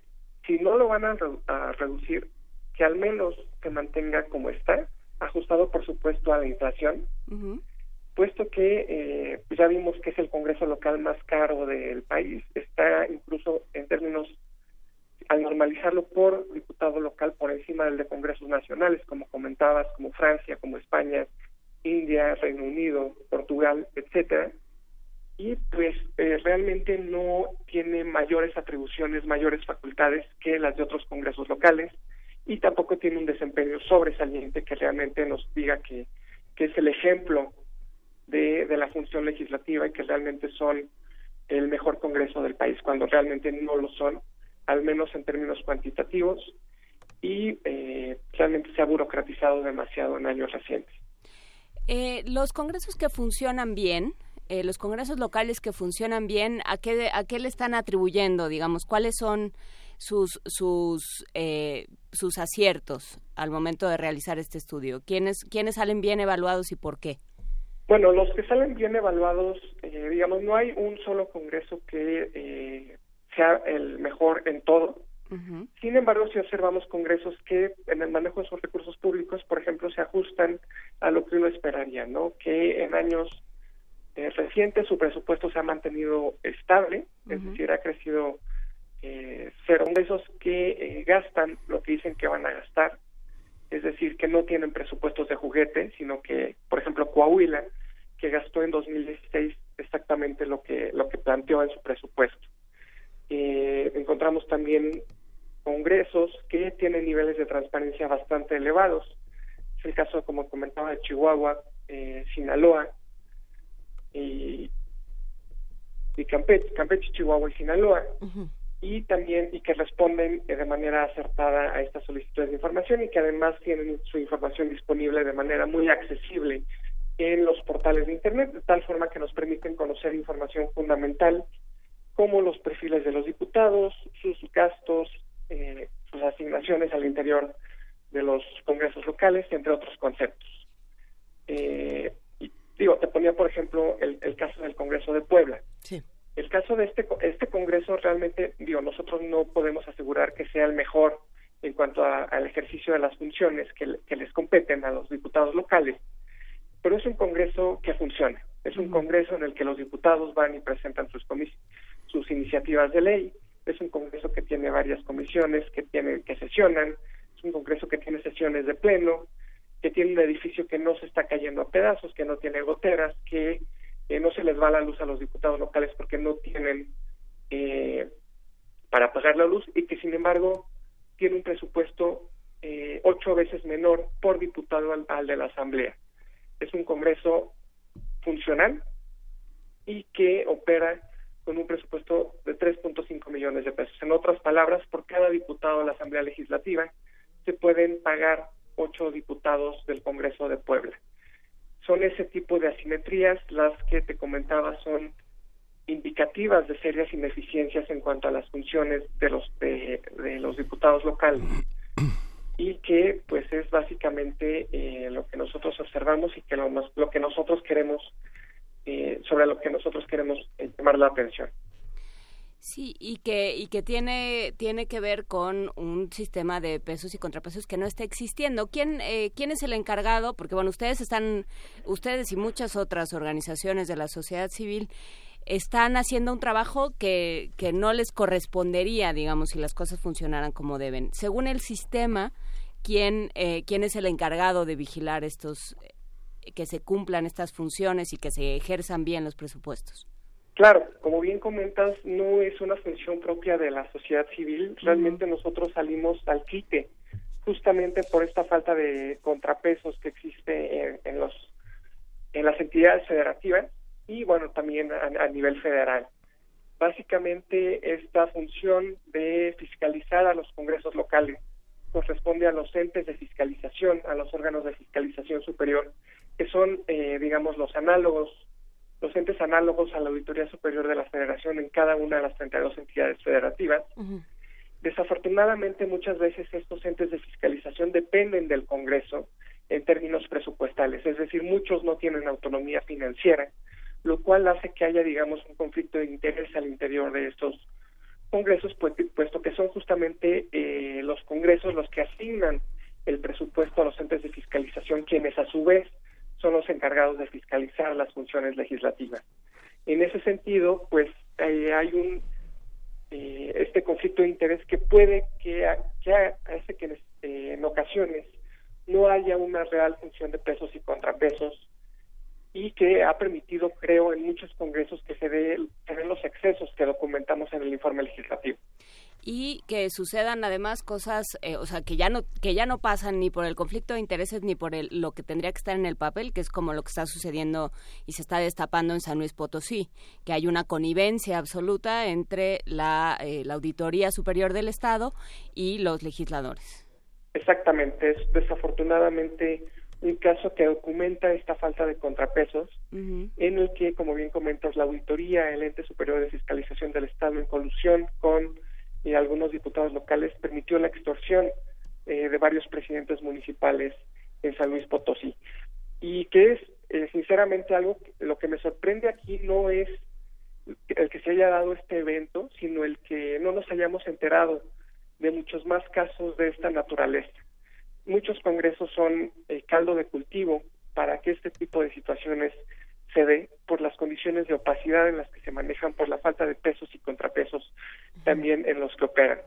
Eh, el caso también en, en, Veracruz, en el que nos acabamos de enterar en notas en días recientes, de que el gobernador, bueno, el ex gobernador Javier Duarte, sobornó presuntamente a eh, diputados locales para que le aprobaran todas sus iniciativas, eh, le aprobaran todas sus contrataciones de deuda, es algo que también eh, nos llama la atención, sin embargo no nos no nos termina de ya no nos sorprende precisamente por esta falta de pesos y contrapesos y porque realmente en los congresos se puede hacer lo que quieran eh, los diputados locales sin rendir cuentas a absolutamente nadie. Aquí, aquí hay un dato interesante, bueno, precisamente tomando esta información del informe legislativo 2017, eh, hay, hay, algunas cifras, ¿no? Por ejemplo, esto del 83% de los mexicanos considera que su Congreso local es corrupto, muy corrupto. Eh, además, el 82% de los ciudadanos no confían en los diputados estatales y esto lo podemos combinar con muchos comentarios en redes sociales que dicen, bueno, pues mejor que desaparezca la Asamblea Legislativa de la Ciudad de México porque no nos sirve para nada. Eh, la pregunta a mí me resulta interesante pensando, ¿realmente es bueno desaparecer estos espacios o no? Y de no ser así, entonces entonces cómo se re- cómo se puede reconciliar eh, estas cifras, un 83% que piensa que todos son muy corruptos o, o- o poquito corruptos, pero que lo son. Eh, claro, no, yo creo que por supuesto que no podemos plantear ni siquiera la idea, al menos desde INCOL, de desaparecer Ajá. a los órganos legislativos de cada una de las 32 entidades federativas. Son, en principio, fundamentales para eh, un- una de las democracias, no es, es, es precisamente este sistema de pesos y contrapesos, independientemente de que sean más o menos disfuncionales. En el caso de la Asamblea Legislativa, no dudo eh, de que la calidad de sus iniciativas sea buena, de que ejerzan una función fundamental para la ciudad y en ese sentido lo que nosotros no nosotros en el INCO no criticamos y no eh, eh, exhibimos eh, el mal ejercicio de las funciones legislativas lo que lo que señalamos es que podrían ejercer estas mismas funciones con un presupuesto menor y en condiciones de opacidad y discrecionalidad mucho menores en ese sentido, lo que hay que plantear es mejorar la eficiencia de la Asamblea Legislativa y de los demás órganos de, gobierno para que puedan ejercer sus funciones que son fundamentales y que en ese sentido nosotros no podemos eh, buscar su, su eliminación. no Creo que sería sumamente contraproducente para democracias incipientes que se están dando en los congresos, en los estados, en los gobiernos de las entidades federativas. Y lo que hay que buscar es precisamente mejorar la forma en que manejan sus recursos, la transparencia, acercar a los diputados a la ciudadanía para precisamente ir reduciendo estos porcentajes de mal que estos porcentajes que mencionabas, estas cifras que reflejan el malestar que existe y esta falta de representación que percibimos muchos mexicanos eh, en, en cuanto a, a los diputados locales. Pues eh, nos quedaremos con esto y volveremos a hablar con ustedes, Diego Díaz, del Instituto Mexicano para la Competitividad, con este con este eh, informe sobre los, los congresos locales, que bueno, siempre son un problema, y en el, en el caso de la Asamblea Legislativa del Distrito Federal, como se llama todavía, pues también es un problema. Muchísimas gracias por platicar con nosotros esta mañana. Gracias a ustedes. Y acá seguimos en primer movimiento. Quédense con nosotros porque tenemos todavía más que discutir.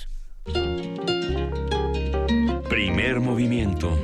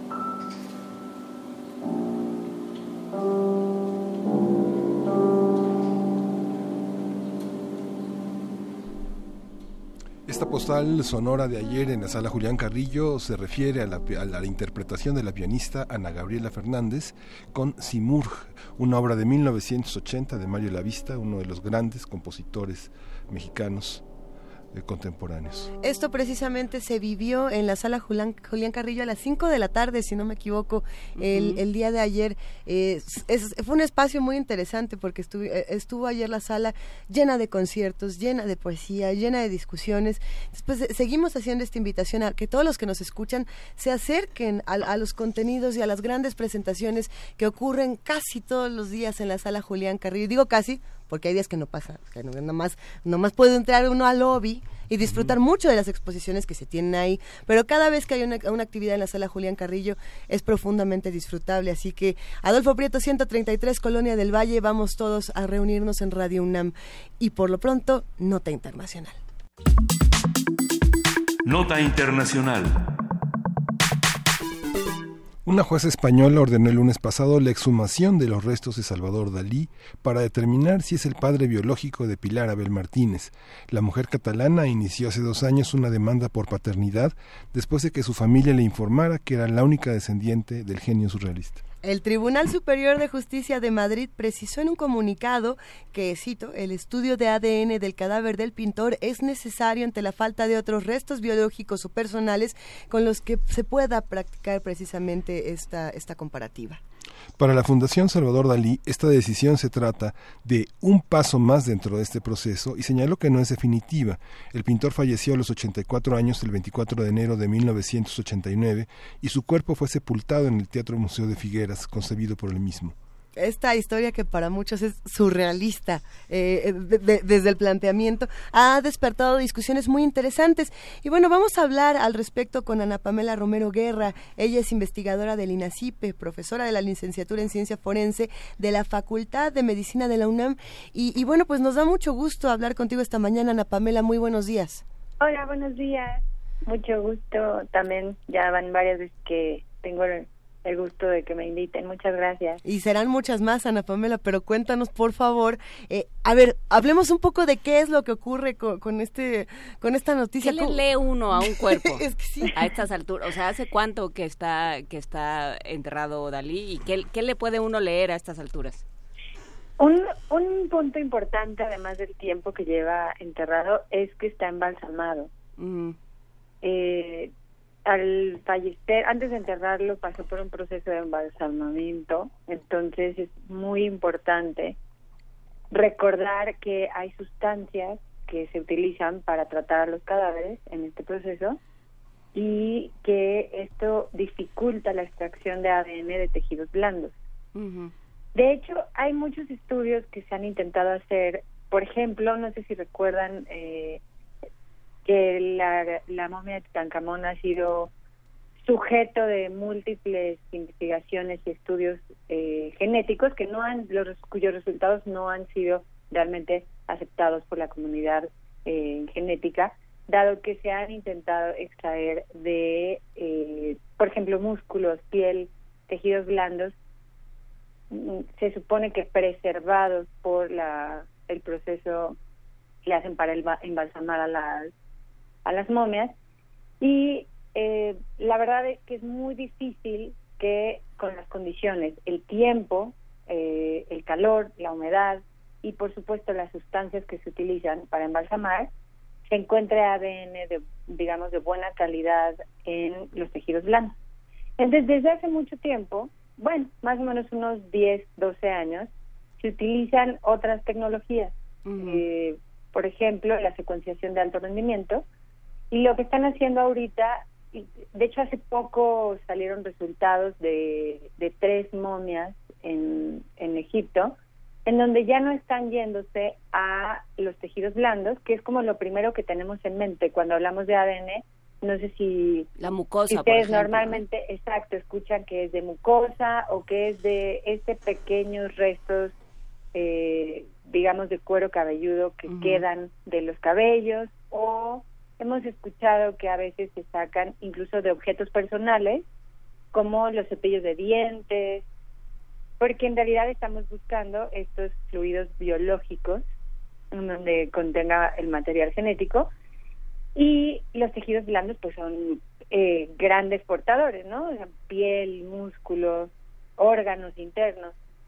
Entonces, ahora estos investigadores que del Max Planck que obtuvieron eh, el ADN, pudieron leer el ADN nuclear o el genoma nuclear de estas tres momias, lo que hacen es olvidarse ya de, de los tejidos blandos, porque mucha gente se va con la finta, incluso investigadores genetistas, como en los casos de Tutankamón, se van con la finta de que un cuerpo embalsamado conserva eh, en sus tejidos blandos eh, las características suficientes para obtener ADN.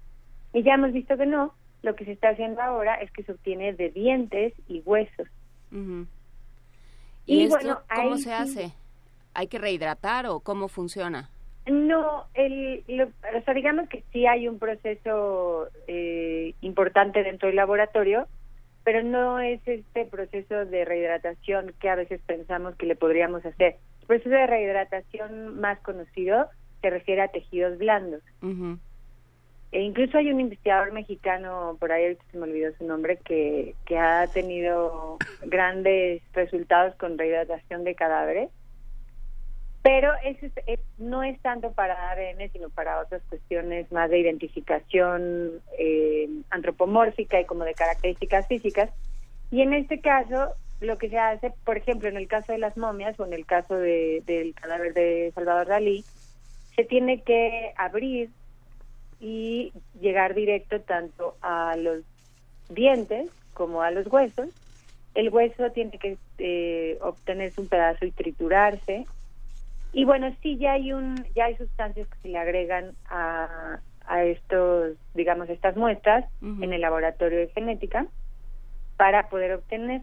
En el caso de Egipto, por ejemplo, obtuvieron de varias el ADN mitocondrial, el genoma mitocondrial, y de, y de tres ya confirmado el genoma nuclear, que es el que se encuentra con mayor abundancia, es el más común, digamos, por decirlo en estas palabras. A ver, eh, vamos, vamos, este, vamos haciendo una disección de todo lo que nos acabas de decir. Ah, qué chistoso. En fin. Em, a ver, muy bien. Por un lado está, o sea, Dalí es una momia. Dalí sufrió o, pasó por el mismo proceso que las momias de Egipto. Bueno, por algo, digamos, la versión de este del siglo XX. De alguna forma son procesos sí para embalsamar cadáveres. y entonces lo que van a encontrar ¿Qué, ¿Qué es lo que va a hacer? Es que, bueno, sí, no, yo no me imagino qué pasa cuando, ajá, cuando 40 o 30 años después lo abres. Claro. Eh, Dalí lleva más de 20 años embalsamado y enterrado. Entonces, lo importante va a ser observarla, con, o sea, qué tanto se han conservado. Eh, bueno, lo primero que van a querer ver quizás son qué, qué tanto se han conservado los tejidos blandos. Pero de nuevo esto es eh, verdaderamente raro y me parece que no va a ser posible. Incluso eh, tuve la oportunidad de leer opiniones de algunos genetistas consultados por el tema de Dalí y dice que no, que realmente sería muy difícil eh, lo que lo que el imaginario colectivo tiene de las momias, ¿no? Que es están preservadas tal cual, por lo tanto, pues les podemos no sé, hacer quitar un poco de piel, quitar un poco de músculo. Los tejidos blandos está descartado. Entonces lo que tienen que hacer es sí elegir una parte del, digamos, del cadáver para poder ingresar, abrir, diseccionar y obtener tanto piezas dentales como pedazos de hueso. Y ahí sí eh, hay grandes posibilidades, sobre todo con esta técnica que lleva un tiempo ya probándose y utilizándose y que ya tuvo buenos resultados en Egipto. Y con esta técnica ya van a poder obtener el ADN ya sea de los dientes o de los huesos triturados. Sí es posible obtenerlo. O sea, esto esto sí es sí es posible, digo ya si si es eh, legítimo, si vale la pena, si demás, o sea, a nosotros nos interesaba la parte la parte científica de la nota. Tú como como científica, ¿cómo la ves? ¿Te entusiasma, te emociona, no? Porque pues a nosotros nos pareció algo curioso y nos pareció interesante ver la parte científica, pero tú eh, desde tu punto de vista eh, experto, digamos, de, de quien se dedica a ello, ¿cómo lo ves? Pues bueno, yo no soy genetista, pero sí, evidentemente, cuando estudias criminalística y te dedicas a, al ámbito en el que yo me dedico, la genética es fascinante. O sea, te hace reconsiderar si no estás a tiempo todavía de volver a, estudiar para dedicarte a la genética. Entonces, es desde ese punto de vista, desde el punto de vista eh, de investigación, digamos, de identidad humana, que yo siempre lo veo desde el punto de vista criminal o criminalístico, pero en este caso es el ámbito, digamos, de sucesiones familiares, que es otra rama del derecho. Desde ese punto de vista, por supuesto que lo veo fascinante. ¿Por qué? Porque cada vez que logramos obtener material genético de cadáveres que tienen, no sé, 20 años, o en el caso de las momias, que por supuesto estamos hablando de eh, cientos y miles de años en, en, digamos, embalsamadas y en ese proceso, sí me parece muy interesante. Desde el punto de vista jurídico, porque yo estudié Derecho justo en la UNAM, me parece que hay, hay otras formas también de, eh, por ejemplo, descartar la paternidad, o sea, descartar la paternidad de Salvador Dalí eh, respecto de eh, esta joven Pilar, sí tiene que ser una prueba directa del ADN de Salvador Dalí. Pero una forma de no exhumar el cadáver de Dalí, tomando en cuenta que el manejo de cadáveres y, e incluso la exhumación de cadáveres y la profanación de cadáveres es algo que está protegido por la ley. Es, es una forma de proteger, digamos, eh, la dignidad post-mortem y sobre todo la dignidad eh, y la privacidad de los seres queridos de, esa persona que ahora eh, está enterrada. En estos casos, esa protección que da la ley lo que hace es que las exhumaciones sean realmente un caso excepcional y que estén justificadas por una razón importante. Yo lo que me pregunto es por qué no se le hace una prueba de paternidad a quien se ostenta o se ostentó o quien aparece como el padre de esta joven. Es decir, descartar a los vivos antes de descartar a los muertos. Exactamente. Ahora, me parece también, porque no, no tuve oportunidad ayer de leer mucho respecto de eso, pero me parece que también que quien se ostentaba como padre de esta joven Pilar, se llama, ¿verdad? Sí, Pilar Alba.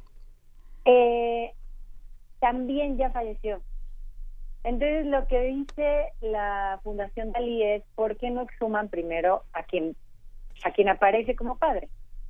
Entonces, en una lógica estrictamente jurídica de quién se ostentaba como quién, quién aparece en los digamos en los documentos legales, en el acta de nacimiento, Creo que sí sería eh, un, orden congruente empezar por exhumar los restos y descartar la paternidad de. Dado que la, lo, lo que se dice es que la familia o la mamá de Pilar es quien le dijo que era hija de Salvador Dalí. Entonces digamos que hay quizá un poco más de pues, pruebas en ese sentido, o sea, por hablarlo de manera coloquial, porque no, no se consideran pruebas, pero un poco más de pruebas que podría ser, o hay, hay un poco más de eh, presunción de que podría ser realmente quien sustentaba como padre, porque aparece en, la, en el acta de nacimiento como su padre, que alguien que le cuentan que fue su padre.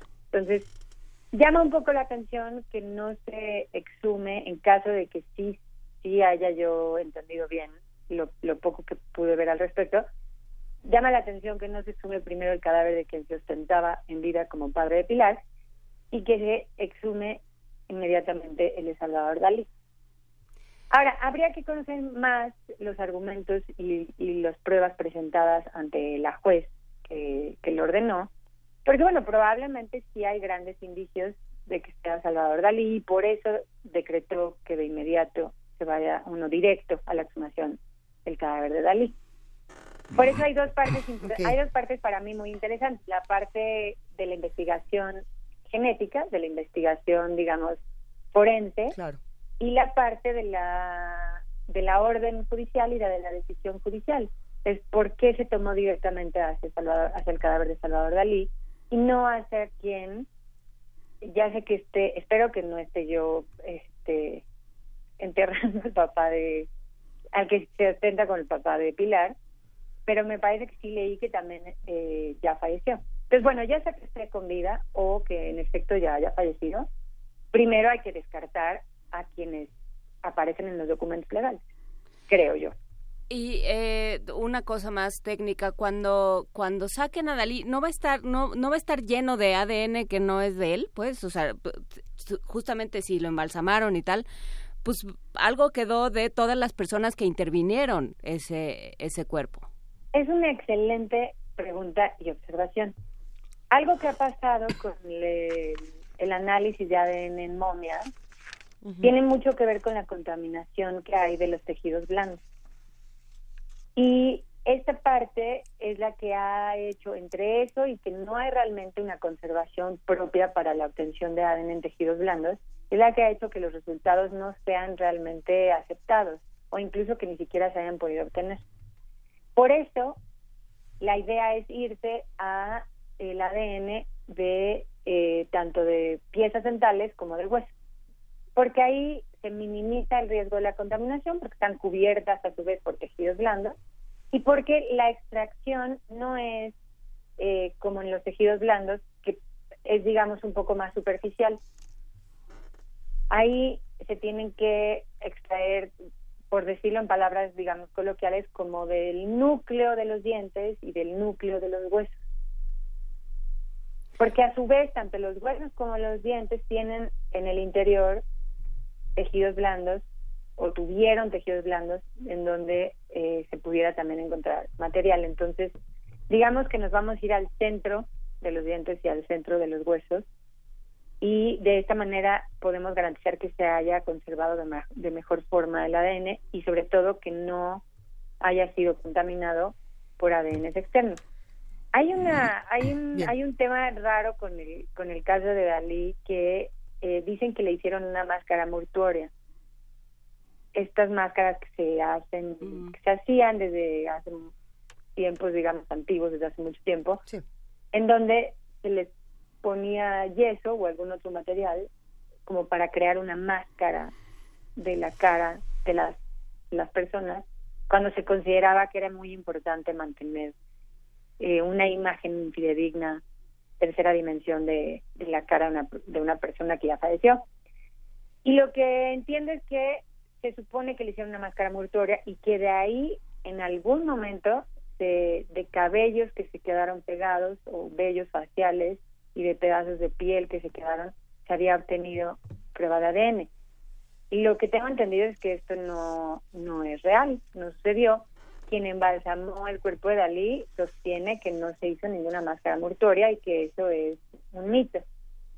Entonces, por eso, es, este caso es fascinante, primero porque es Salvador Dalí, segundo porque estamos ya hablando de técnicas avanzadas para la obtención de ADN en cadáveres que llevan, como en este caso, más de 20 años embalsamados y enterrados, y tercero, desde el punto de vista jurídico, y, y como de comprobación de los hechos ante los tribunales, en donde hay muchas, hay por lo menos ahorita hay varias versiones y hay varias posibilidades en donde desde el punto de vista jurídico se está, pues si no cuestionando, por lo menos está, nos estamos preguntando sobre la decisión eh, directa de ir a exhumar el cadáver de Dalí. Lo que queda, lo que queda como lección histórica es que eh, la criminología y la medicina forense avanzan en un sentido de alguna manera también ideológico y partidista.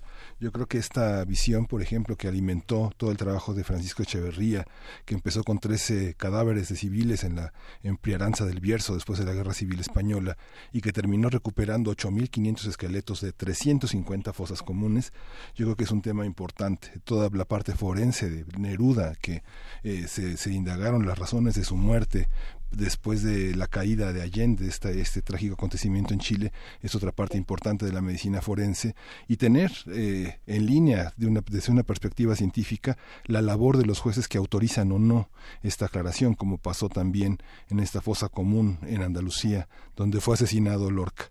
Pues le, agradecemos a Ana Pamela esta, esta participación y, y muchísimas gracias por esta, por esta iluminación sobre Dalí.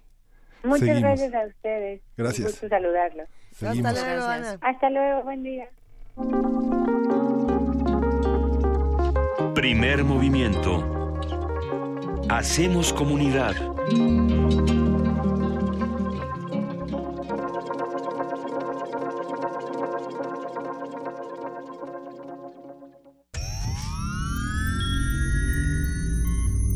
Hemos visto historias que definen la identidad de una época. Sentimos los trailers, la fila de las palomitas, los créditos y el número de los asientos. Nos gusta el cine. Todo el cine. Y queremos platicar, debatir y discutir sobre él. De retinas. Un horizonte sonoro para vivir el cine. Martes, 21 horas. Por el 96.1 de FM. Radio UNAM.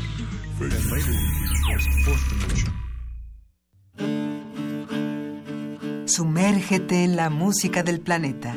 Encuentra las perlas acústicas en el Mapamundi. Salpicadas desde Radio Nacional de España, Mundofonías. Una producción de Juan Antonio Vázquez y Araceli Zigane, creada para divulgar los ritmos del mundo. Sábados 6 de la tarde, por el 96.1 de FM. Radio UNAM. Como tú, yo vivo con miedo a no tener trabajo, a que mis hijos no lleguen a casa sanos y salvos, a que el dinero no me alcance para llegar a fin de mes, a que me atropellen otra vez con falsas promesas, a que me violen con las mismas mentiras de siempre. Al igual que tú, siento que nadie está de mi lado, nadie, excepto el PT. No estás sola. El PT vela por ti. El PT te acompaña. El PT te empodera. De las vistas de Salvador Toscano a la época de oro. Del celuloide, a la era digital. Filmoteca UNAM. Sala de exposiciones, acervo y restauración, cine en línea, talleres, hemeroteca. Circuito Mario de la Cueva, frente a la Facultad de Ciencias Políticas y Sociales. Entra a www.filmoteca.unam.mx. En Facebook y Twitter somos Filmoteca UNAM. Ahí encontrarás la oferta visual que tenemos para ti. Filmoteca UNAM.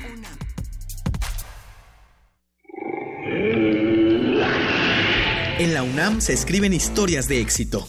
En Fundación UNAM hacemos que estas historias sean posibles ya que becamos anualmente a más de 68 mil universitarios. Súmate 5340-0904 o en www.funam.mx.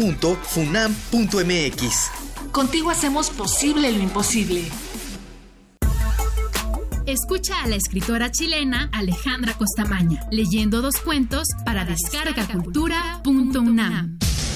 De cajeras podrían pasar a meseras, de meseras a delantalcito abierto, culebredo de la cintura, uno que otro agarrón y mucha propina. No saben cuánta propina suelta un hombre acalorado. Todo esto lo encuentras gratis en www.descargacultura.unam.mx. Primer movimiento. Podcast y transmisión en directo en www.radiounam.unam.mx.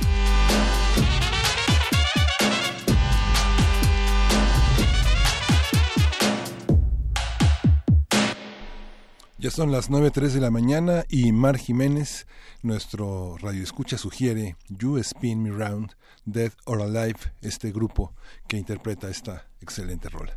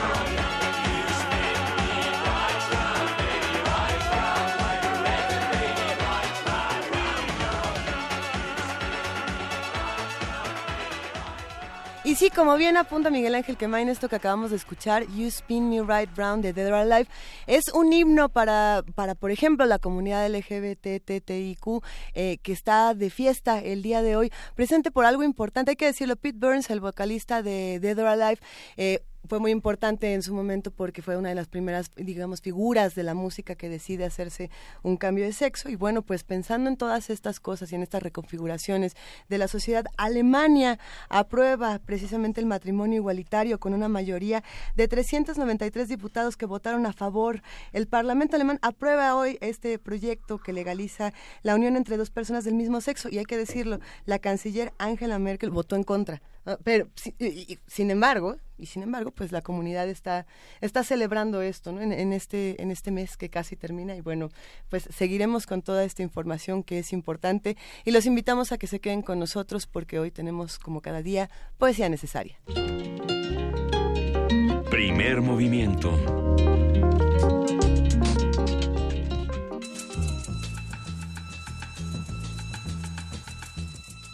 Es hora de poesía necesaria.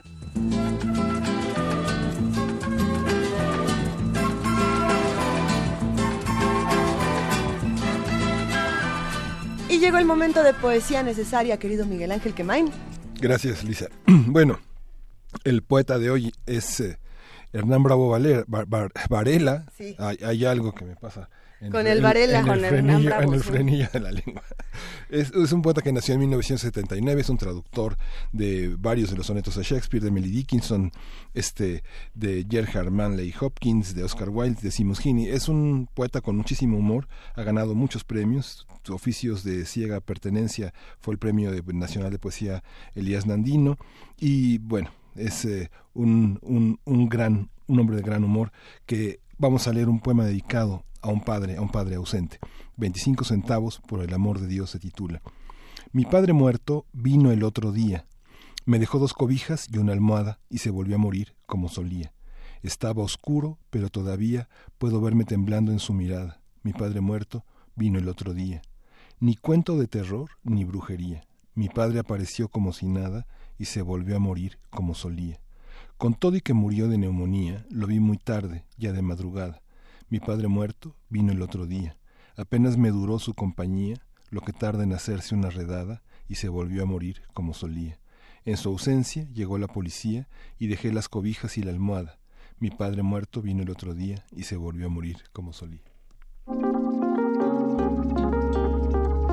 Primer movimiento. Hacemos comunidad. Y bueno, para irnos preparando un poco para la mesa que teníamos para el día de hoy, donde vamos a hablar de ensambles artísticos, de arpas y de música, eh, les recordamos que hoy la curaduría musical la están haciendo los que nos escuchan. Sus recomendaciones las pueden mandar a arroba PMovimiento, diagonal primer movimiento UNAM o al teléfono 55 36 43 39. esta mañana Miguel Ángel ha estado muy... Ah, plural e, esta, esta curaduría pasando por CC Top, por Dead or Alive, también, eh, si no me equivoco, empezamos con Le Tigre, que es esta banda de punk eh, femenina que también dio mucho de qué hablar en su momento, entonces se antoja mucho esta curaduría, sin duda. Y, le recordamos que, bueno, Ricardo Peláez, ilustrador, historietista y Ángeles Trujillo estuvieron con nosotros, están en redes sociales, los datos del taller quedarán en Goya 54, la sede de IBI, que es una institución dedicada al fomento de la lectura, fundamentalmente dedicada a los jóvenes y a los niños, y es un taller interesante de 3, de 4 a 7, a 6 años y de 7 a, 12 años es importante el dibujo, la ilustración, eh, la plástica van a ser parte de esta, de esta aventura que tiene que ver también con la lectura, con la comunicación y está ya en redes sociales. También tuvimos una, eh, un, un, trabajo importante que bueno fue esta cuestión del Instituto Mexicano para la Competitividad que nos obliga a pensar cuánto nos cuestan los diputados, cómo se comportan, cuál es la dignidad con la que somos representados de los votantes, los ciudadanos, cuáles son los excesos de los gastos, cómo debemos de, propiciar un ambiente de austeridad y de eficacia. Y bueno, tuvimos también el tema de del tema de lo forense, ¿no? que ha sido como una cuestión muy importante por lo menos en el, en el terreno de las figuras que son tan famosas y bueno, tan, tan queridas eh, por quienes estamos aquí en esta cabina, que somos este, quienes amamos la literatura y, y, somos lectores, el caso de Lorca, de Neruda, eh, de Dalí, eh, hombres que han sido muy importantes y cuya y cuyas exhumaciones han sido el objeto de atención de muchas personas en el, en el mundo. ¿no? Por supuesto, y bueno, también el asunto de la ciencia, porque, porque claro, o sea, este, este es un tema eh, provocador, este es un tema, digamos, eh, que, puede parecer hasta cierto punto frívolo o no demasiado trascendente, ¿no? Eh, digo, es trascendente, por supuesto, para esta mujer, ¿no? Y para quienes lo rodean, para su, su construcción de identidad, no sé, ¿no? Pero, digamos, en, en términos de ver la cosa más completa. Lo que pasa por la ciencia y pasa por lo que podemos saber a partir de los pequeños descubrimientos que se van haciendo poco a poco y de lo que se va aportando todos los días desde los institutos, desde los pequeños laboratorios, desde los trabajos de colaboración y de investigación. Y para eso es necesario que haya el, el presupuesto suficiente. Para ello es necesario que el dinero que hay, poco mucho, se destine de manera correcta y se administre de manera correcta. En este sentido, hay una, una bonita eh, manifestación de los científicos argentinos que trajo nuestra atención Isabel Estivalet, a quien le mandamos un, un enorme abrazo, y que que justamente toman esta canción pegajosa y, que a, varios nos saca un poco de ronchas, que es despacito, y lo convierten en una arenga eh, popular y una arenga a Macri y a sus ministros para que dejen de eh, cortar el presupuesto a la ciencia. Vamos a escuchar un poco de lo que hicieron estos científicos argentinos. Gracias a Isabel Estivalet por haberla puesto en nuestro radar.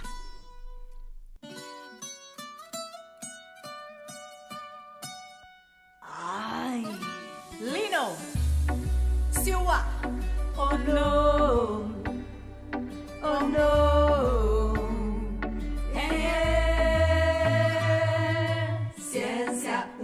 Política de Estado que creció y a más de mil cerebros repatrió.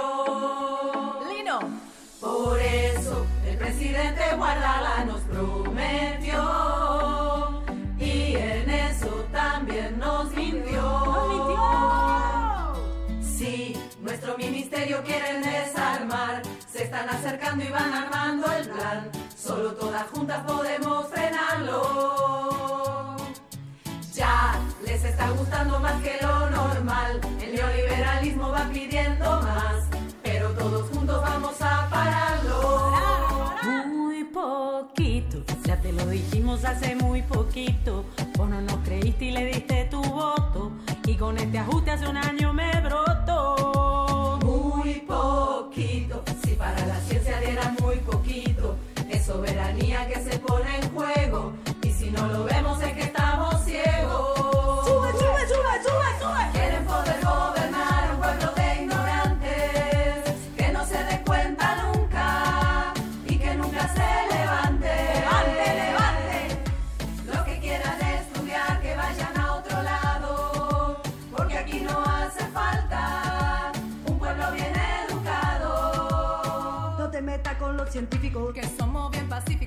Pensamos en el prójimo, estoy dando y cuidándolo. Pero si tú quieres provocarlo, te hace bom bom. Si vas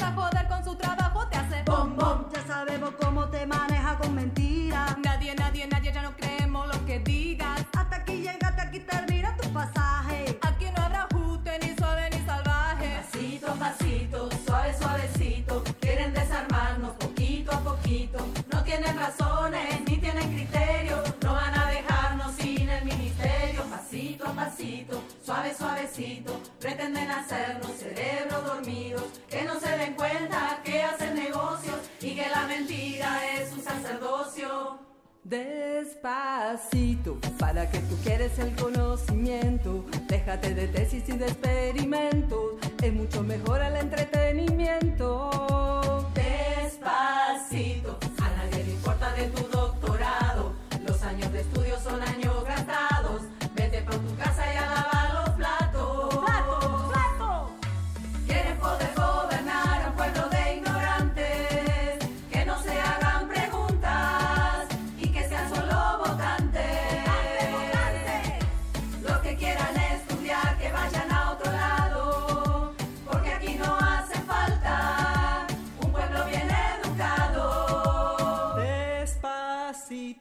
Ciencia es un derecho, se oye despacito, pero va creciendo y yo lo repito. Ciencia soberana como un solo grito. Pasito a pasito, suave, suavecito, quieren desarmarnos poquito a poquito. No tienen razones ni tienen criterios, no van a dejarnos sin el ministerio. Pasito a pasito, suave, suavecito, pretenden hacernos cerebros dormidos, que no se den cuenta que hacen negocios y que la mentira es Pasito a pasito, suave, suavecito, vienen desarmando poquito a poquito. ¡Hey, hey! ¡Hey, Pasito a pasito, suave, suavecito, lo único que quieren es hacer negocios. ¡Hey, hey! ¡Hey,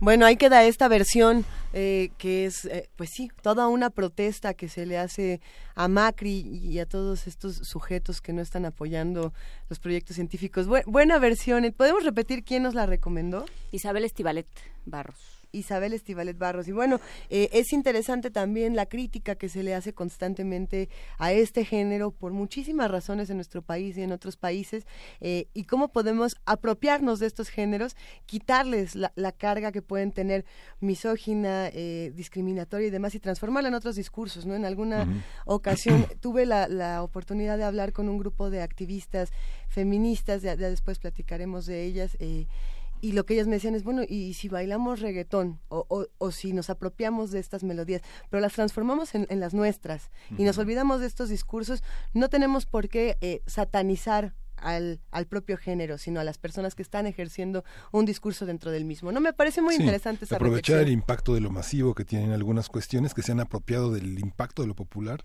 que no tiene la suficiente difusión y, el, y el suficiente la suficiente distribución comercial para, para devolverles de una manera crítica sus propios discursos banales y frívolos. ¿no? Por supuesto. Los invitamos a que sigan con nosotros aquí en el 96.1 de FM, en el 860 de AM y en www.radiounam.unam.mx, porque tenemos muchos temas que seguir discutiendo y muchos regalos de producción de Radio UNAM. Eh, ustedes no lo saben, pero un arpa está entrando a la cabina de primer movimiento de Radio UNAM y mientras esto sucede vamos a escuchar una mini producción de Cultura UNAM, TV UNAM y Radio UNAM llamada El pueblo mexicano. Es, la, es el capítulo de la primera parte de tres que se titula El arte mexicano. Venga. El pueblo mexicano.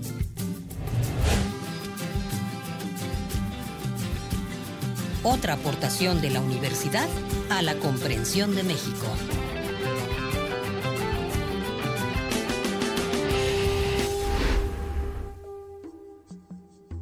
El arte.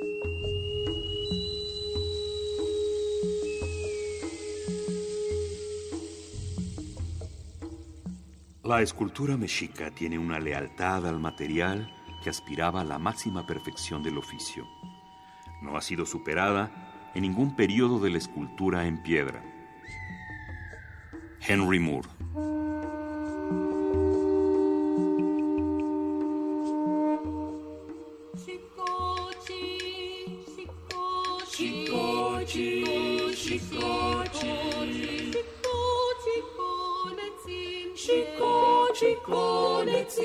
Los españoles comprendieron que una de las formas más efectivas de la evangelización de los pueblos de México era a través de las artes. Para ello recurrieron a la imagen, la música y la representación. Importaron modelos europeos que pretendieron imponer. Surgieron artistas importantes que pronto supieron copiar aquellas formas. Lo hicieron incluso con excelencia. En la pintura aparecieron, entre otros, artistas como Cristóbal de Villalpando, y en literatura, la figura de Sor Juana Inés de la Cruz. Nobles mexicanos, cuya estirpe antigua de las claras luces del sol se origina, pues hoy es del año el dichoso día en que se consagra la mayor reliquia, venid, adornados de vuestras divisas, y a la devoción se una la alegría y en pompa festiva celebrad al gran Dios de las semillas. Lo interesante fue que estos aprendices de la cultura europea pronto propusieron una visión propia, de calidad, distinta. La Nueva España empezó a marcar un carácter propio, donde pronto surgieron nuevas formas de expresión del arte. La sacristía de la Catedral de México fue encargada a dos pintores, Cristóbal de Villalpando y Juan Correa. En inmensos cuadros se representó el imaginario religioso. Todas estas pinturas tenían fines didácticos, la representación de la lucha entre la iglesia, el bien y el mal. Se copiaron grabados europeos que llegaban a México como ejemplo, algunos de grandes maestros como Rubens. Había que imitar al arte europeo, mostrar la verdad religiosa de Occidente a través de estas imágenes. Pero Villalpando fue más allá que la mayoría de los pintores de su época y destaca por qué fue capaz no solo de expresar un estilo y forma propios, sino de explicar su sociedad. Un artista novohispano. Cristóbal de Villalpando con su pintura nos habla de aquello que le tocó vivir, de su tiempo.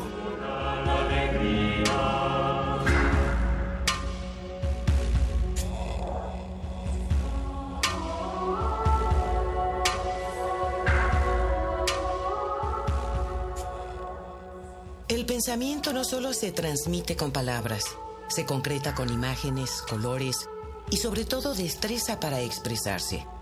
Las habilidades siempre renovadas de los indígenas y de los estratos populares vienen de tiempos remotos. Alfareros, carpinteros, pintores, ojalateros, siempre con una concepción visual y ritual de su entorno.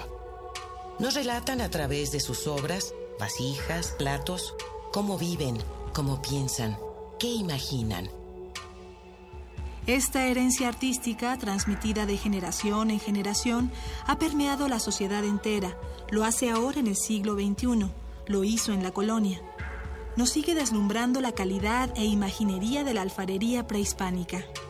El uso del color, la habilidad para el manejo de materiales y el rico imaginario de las creencias y tradiciones populares modificaron las rígidas reglas que quisieron establecer los artistas y religiosos españoles en la colonia.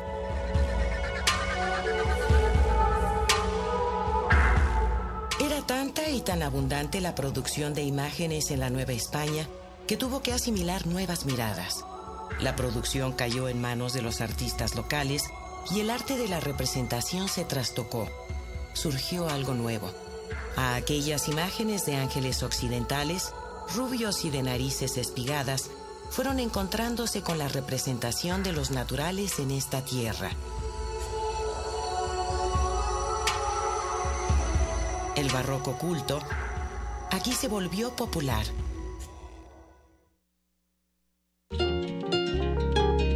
Primer movimiento.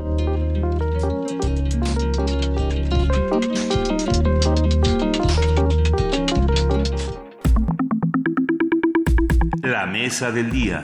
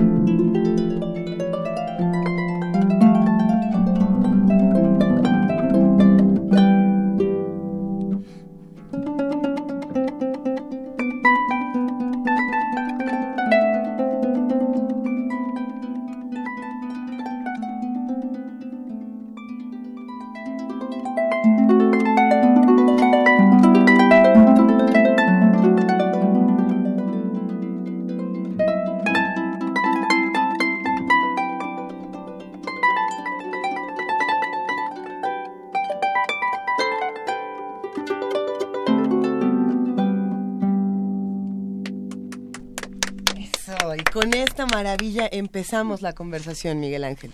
El arpa es un instrumento de cuerda pulsada que desde sus orígenes ha evolucionado generando una amplia gama de variedades. Gracias a la arqueología se han descubierto representaciones de este instrumento en sellos y placas de la antigua Mesopotamia con una antigüedad de 3.000 años antes de Cristo. También existen testimonios de su presencia en Egipto, Grecia y Roma. Durante la Edad Media se convirtió en uno de los instrumentos preferidos por trovadores y su uso se volvió más común en los países celtas, donde acompañaba la lectura de poesía, por ejemplo. Más tarde llega a ser un instrumento solista de importancia, pero en el siglo XV comienza a perder un poco esta relevancia ante la presencia del laúd. El arpa fue traída al continente americano por los colonos españoles, sobre todo por las misiones de jesuitas. Su uso se extendió rápidamente y en algunos países como Paraguay es el instrumento nacional. En México tenemos actualmente al Ensamble Latinoamericano de Arpas, un proyecto único en la región que nació hace un par de años. Sus integrantes ofrecerán su primer concierto mañana a las 6 de la tarde a las 18 horas en el Teatro Arquitecto Carlos Lazo de la Facultad de Arquitectura. Los fondos recaudados serán destinados a la Fundación Parish Alvarez, si no me equivoco, eh, que a su vez apoya al concurso y Festival Internacional de Arpa. Esto es importante. Conversaremos con Baltasar Juárez, director artístico del Ensamble Latinoamericano de Arpas, y con Alejandra Deita, integrante del ensamble. En México se han realizado ya 10 encuentros latinoamericanos de arpas. No es, no, es, no es una novedad. En todo el país hay una presencia del arpa. ¿Cómo se inscribe esta agrupación tan joven en, esta, en este contexto? Bienvenido, Baltasar. Sí, muchas gracias, muchas gracias por este, tenernos en el programa. Este, muy buenos días. Sí, claro, este, eh, bueno, ya tiene sus raíces también ya hace muchos, muchos años con la maestra Lilita Mayo, que hacía el em, Congreso Latinoamericano de ARPA. se dejó de hacer, lamentablemente, y hace ya que tenemos 11 años, bueno, un servidor empezó a realizar el concurso nacional, que ahora es internacional, y Festival Internacional de Arpa. Y eso también, el ensamble viene a raíz de, de esto. Em, empezó eh, con la em, con el ensamble de la orquesta eh, Carlos Chávez, Orquesta Escuela Carlos Chávez, pero poco a poco pues nos fuimos uniendo más y bueno, pues ahorita ese ensamble bastante grande y ya bueno, ya nos hemos este presentado y todo, pero este es como una presentación oficial y va a estar bastante dinámica, ¿no? Aquí con Alejandra, que bueno, que también es integrante, es mi alumna y bueno, pues todos le echan muchas, muchas ganas, son bastante jóvenes, muy entusiastas y bueno, pues esperamos solamente que la gente y nosotros disfrutemos del concierto. Sin duda, así será, va a ser una experiencia bien, muy, bastante rica y muy interesante. Eh, vamos a hacer brevemente una pausa en un minuto más para despedir a nuestros compañeros del 860 de AM y quedarnos en el 96.1 de FM. Les agradecemos profundamente a todos los que nos permiten cada semana compartir este espacio en ambas frecuencias. Y bueno, pues se quedan en el 860 de AM escuchando lo que suelen escuchar los viernes. Y nosotros nos quedamos en www.radiounam.unam.mx en el 96.1 de FM y, estén pendientes porque estamos hablando con Baltasar Juárez y con Alejandra de Ita.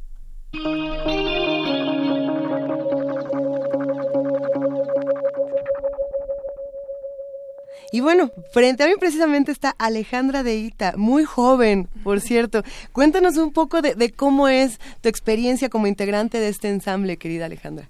Mm, pues a mí siempre me ha gustado mucho tocar en ensamble porque siento que es conectar con las personas con las que estás tocando y transmitir todo eso al público es algo muy bonito. Y mis compañeros de ensamble eh, ahorita con los que estoy participando son muy buenos, son grandes arpistas que mm, me han enseñado mucho, me jalan, porque yo soy de las nuevas integrantes y ha sido una experiencia muy bonita. A ver, pero vámonos, vamos para atrás.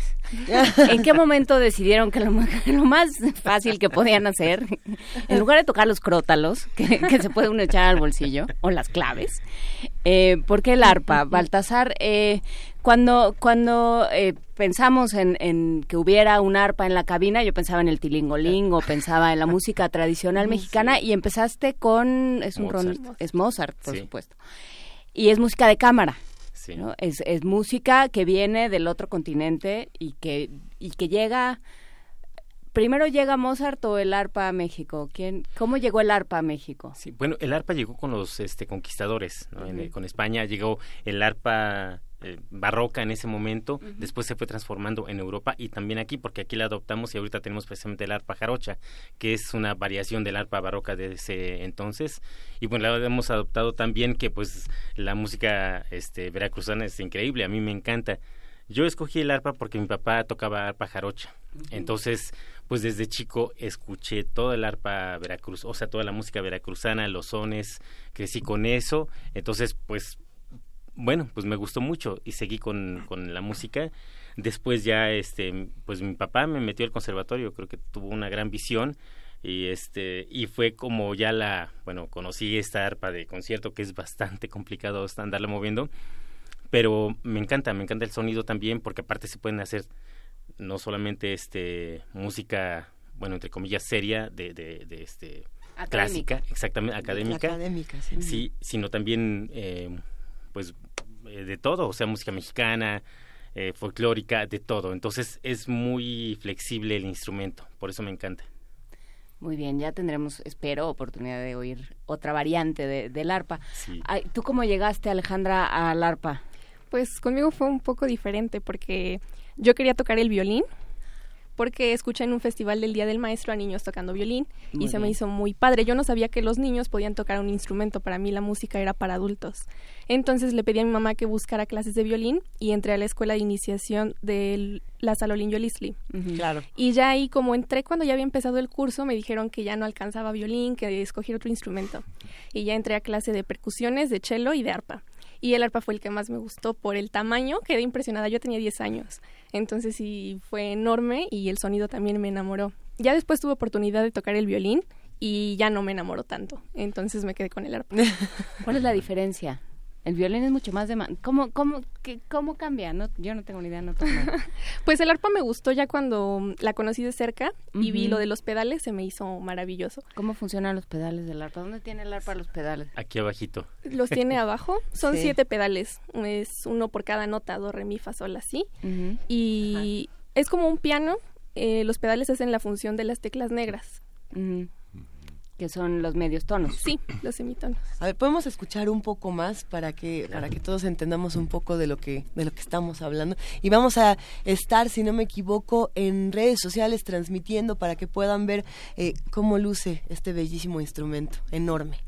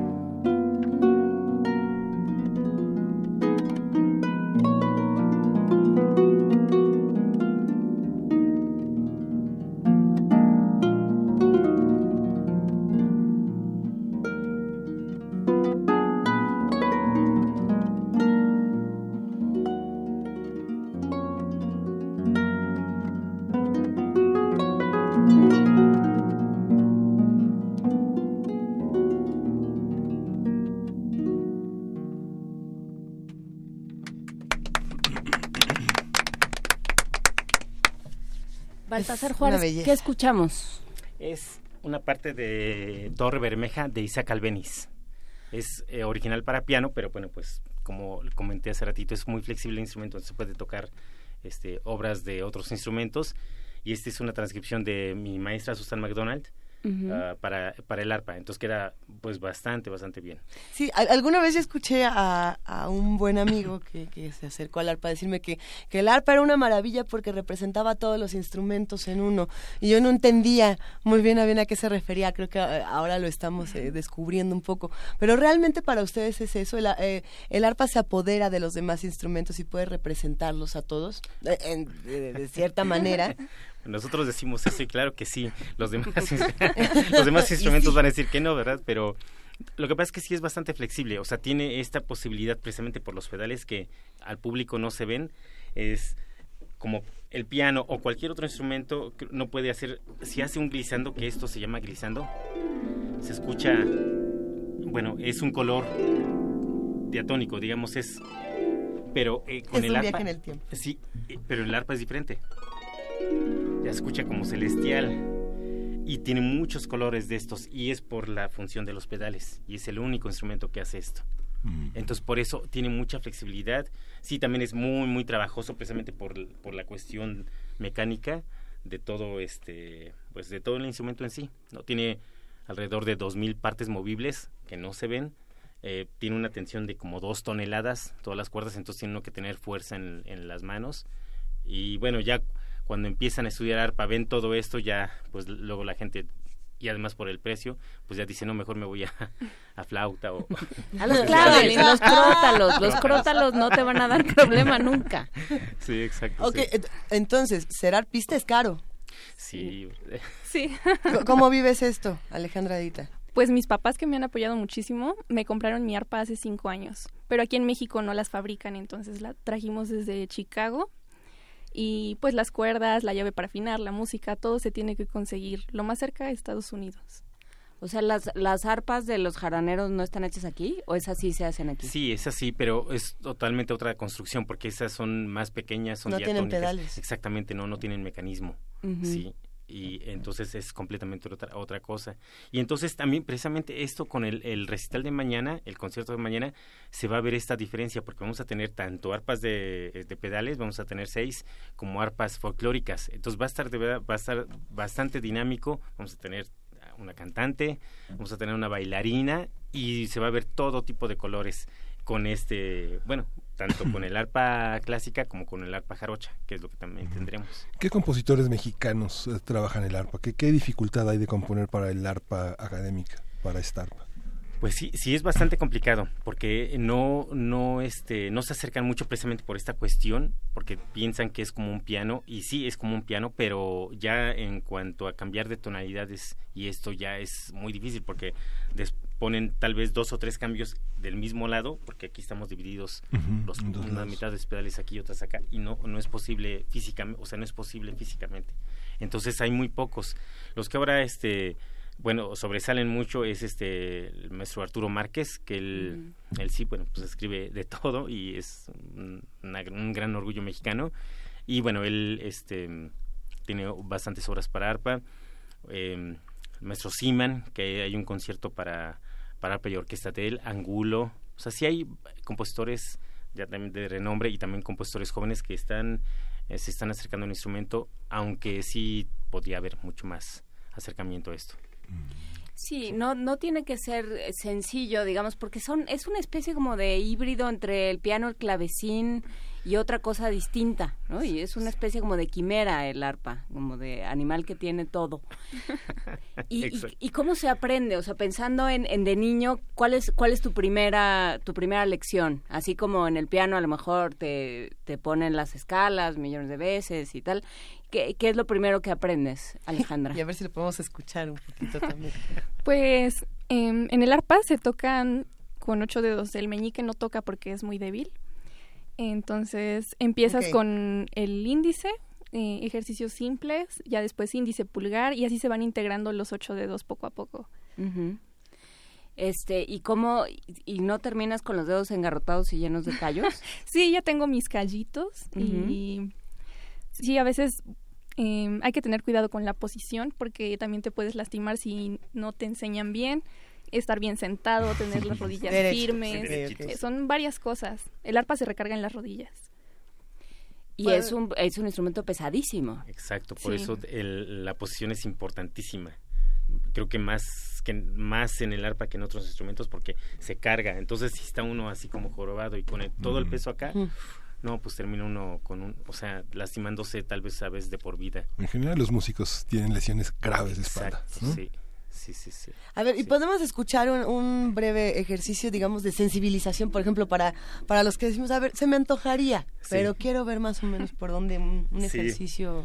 Pues yo para los pequeños, que como dice Ale, ¿no? Prim- sí, primero es con dos de, con dedo dos.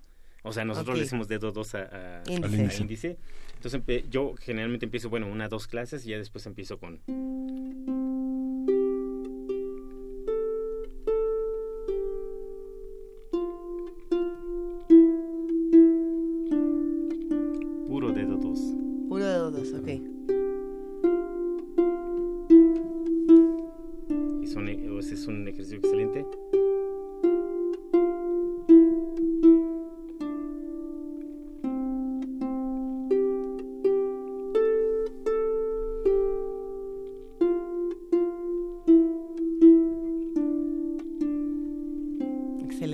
Baltasar, uno, uno de extrema dificultad ahora después de pasar por la estrellita.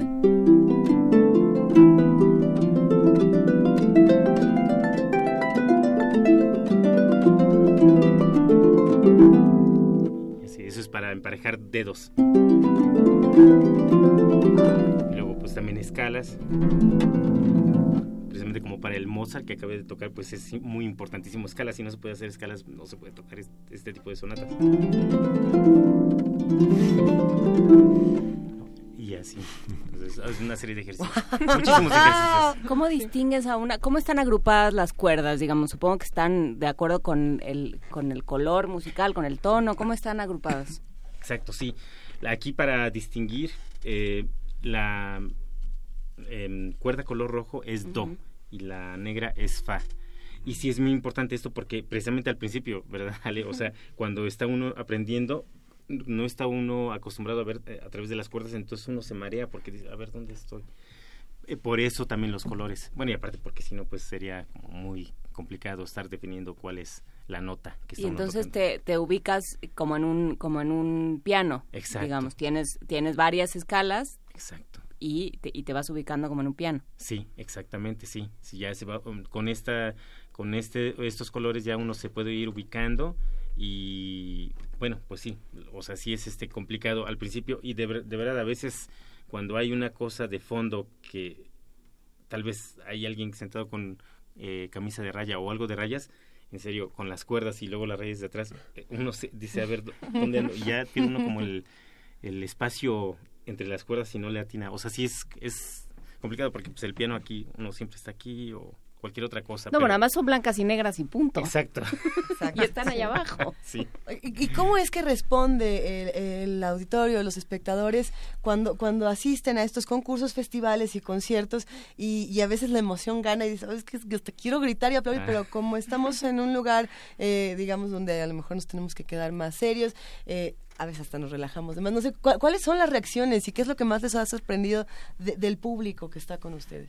Sí, bueno, o sea, en, en mi caso, ¿no? Y, y también en el festival anterior, que fue el, precisamente en enero del año pasado, fue en el Palacio del Arzobispado, de verdad la gente sí se desbordaba, o Pues sea, sí. bravo, bravo, porque como no, eh, luego decía, es la primera vez que escucho el sonido del arpa y me encanta el repertorio, que aunque es este repertorio académico, pero sí le gustaba mucho, o sea, las armonías ya son bastante como complicadas, digamos, como, bueno, en comparación con, ¿no? con lo folclórica, entre comillas, este, pero la gente le gustaba muchísimo, estaba muy atenta y al final desbordaba, de verdad desbordaba. Hay otras veces que no, que es bastante este seria porque pues precisamente empieza, no, pues es que me tengo que comportar y, y bueno, tal vez terminando todos los tres movimientos de la sonata tengo que aplaudir.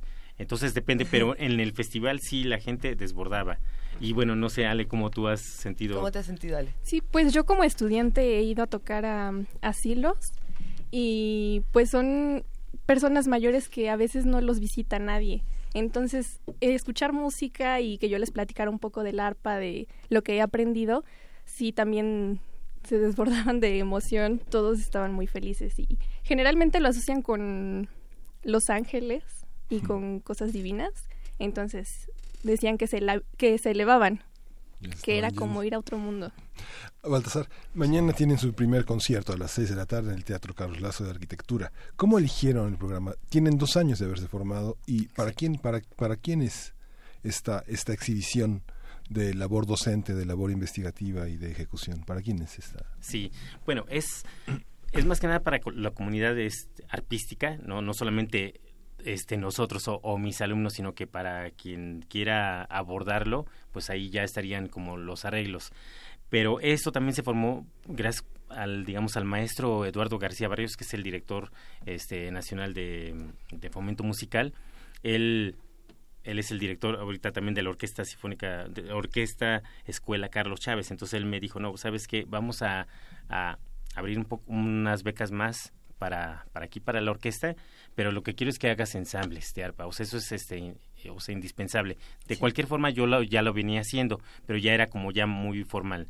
Entonces lo empecé a hacer y pues vimos de verdad cómo, cómo funcionaba, cómo la respuesta del público y también de algunas este arreglos que ya había hecho previamente de música mexicana y que funcionaba súper bien. Entonces digo, no, pues esto hay que eh, seguirlo haciendo y acrecentándolo. Entonces es como llegamos a este punto, digamos, no, pues hay que hacer un em, eh, concierto ya con todos esta con toda esta dotación de arpas tanto de arpas clásicas como arpas folclóricas y también porque eso nos va a ayudar a con estos fondos vamos a, eh, apoyar el festival eh, y concurso que es en noviembre de este año, es desde el 10 al 18 de noviembre. Entonces es como doble función, sí, pero es obviamente para todos, para todos, tanto para niños, para grandes, para mediana edad, para chicos, todo, todo, y de verdad que lo van a disfrutar porque son, es mucha gama de colores, o sea, no solamente es lo serio, sino que vamos a estar eh, mezclando eh, obras mexicanas de Agustín Lara, eh, cosas precisamente como Tournier, como Sí. muy cosas muy académicas, y de verdad es eh, va a estar muy padre. Baltasar, y pensando entonces en, en esta exploración, tenemos el, el arpa jarocha, tenemos Sí. eh, eh, el arpa clásica, que les- hemos visto una muestra, digamos, de música académica, vamos también a tener como toda esta parte folclórica. Yo me pregunto, y, y se preguntan muchos aquí en primer movimiento, ¿cómo entra la- el, el arpa en la música contemporánea y sobre todo en esta otra parte más experimental o en estas técnicas extendidas donde también empezamos a ver eh, ejercicios enloquecedores donde el arpa no suena a, a lo que a lo que uno está acostumbrado a que suene no a estos viajes en el tiempo a estas eh, melodías celestiales sino que entran cosas muy fuertes. Exacto, sí, no, él es, de verdad también los compositores están haciendo buen trabajo, aunque sí deberían de acercarse más, pero por decir, ahí tengo también otra, otra de, de mis este, alumnas que está estudiando maestría conmigo, ella eh, en la, precisamente en la Facultad de Música ¿no? de la UNAM, eh, me dice que eh, hay una obra en el cual, eh, bueno, el público entra, bueno, obviamente para ver el concierto, pero lo que ve es cómo aborda uno, o como arpista, el empezar a, hacer una obra. Entonces, todo el concierto es por decir que yo llego, me siento, empiezo a afinar, o sea, ya, pero ya desde ahí empezó el concierto y ya empiezo a hacer este bueno pues escalas empiezo a calentar empiezo a abordar entonces todo eso es pues a mí se me hizo bastante interesante porque generalmente la gente ve el resultado final pero no ve todo el proceso y creo que eso también es muy padre. Además de también de todos los este todos los bueno lo, los sonidos diferentes que se le puede sacar a, a- a- precisamente al instrumento por decir aquí entre esta parte pues nadie la había usado. Entonces pero mucha gente ya la usa y pues suena no sé bueno. Es la parte superior exactamente la parte superior sí y todo mucha muchos no así este cualquier tipo de, de efectos bastantes efectos tiene el el no el arpa eh, clásica. Percutivos incluso. exactamente sí también de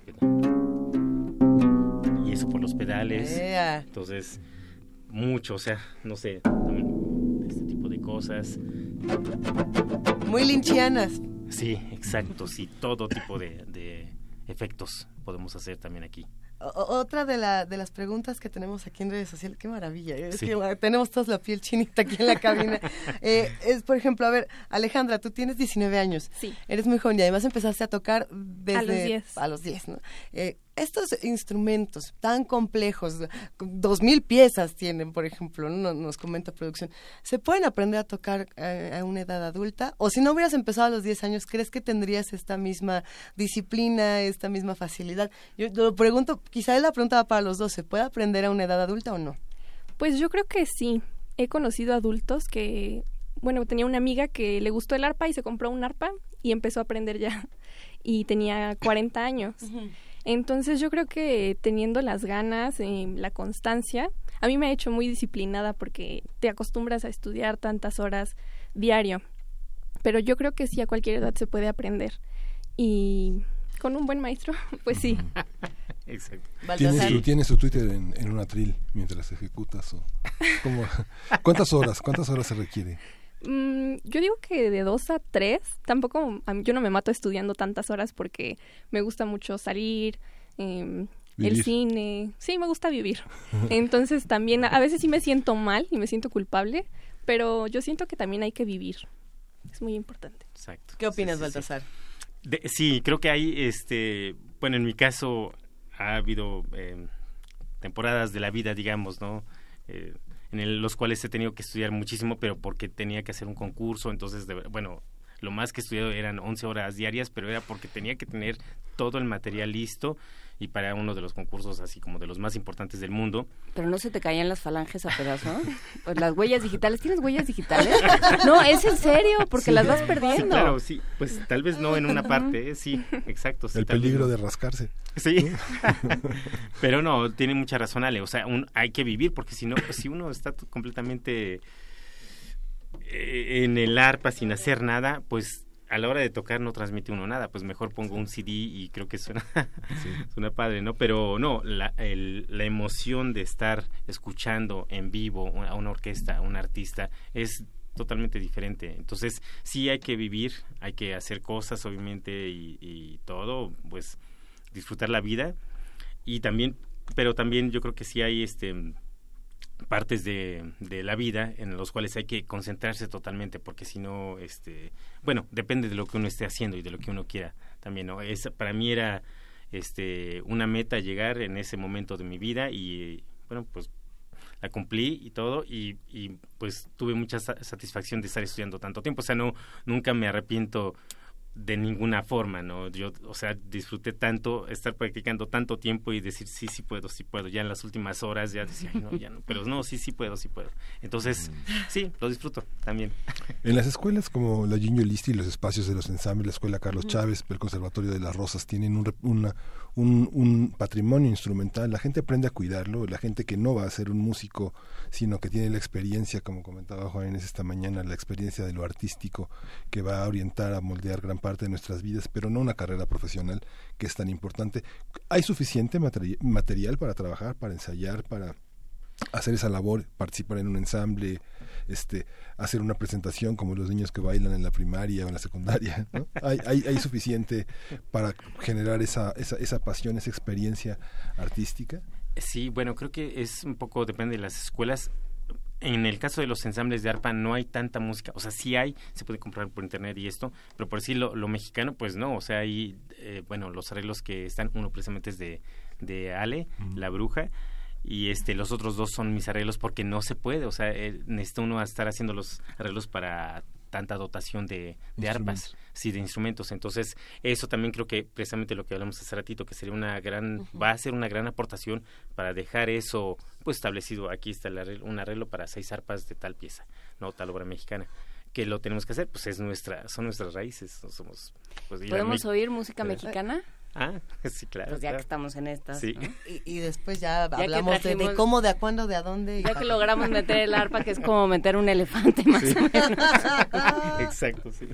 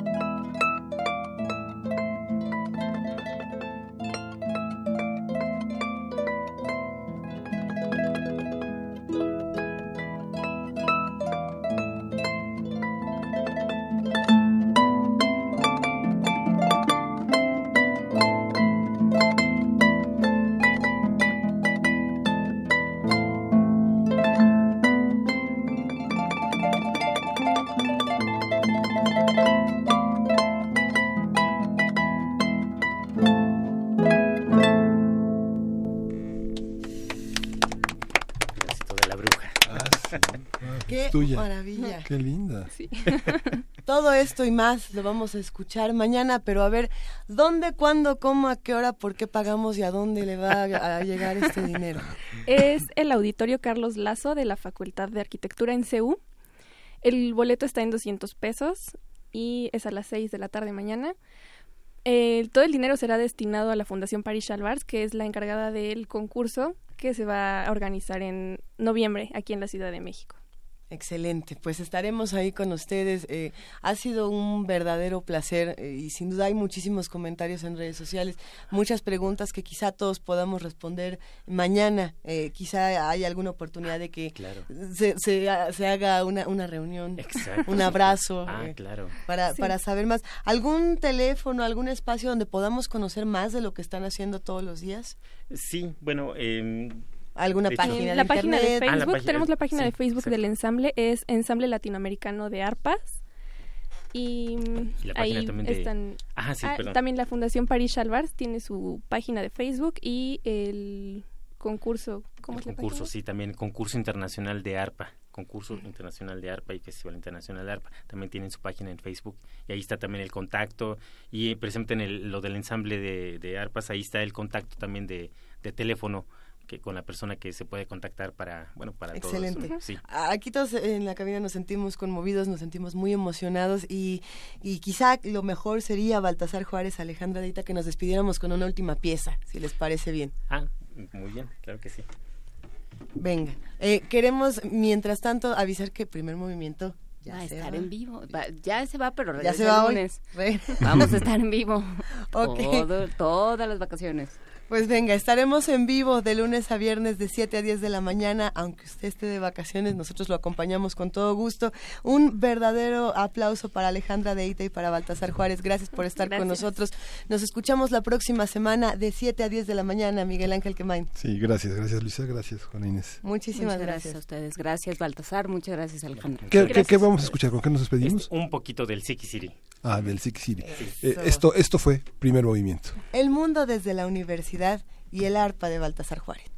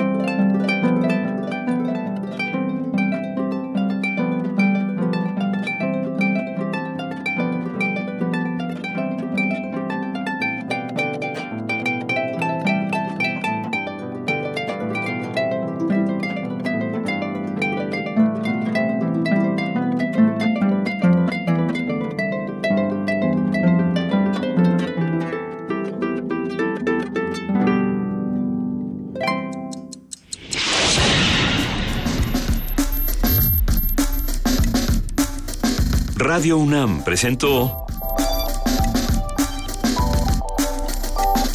Primer Movimiento.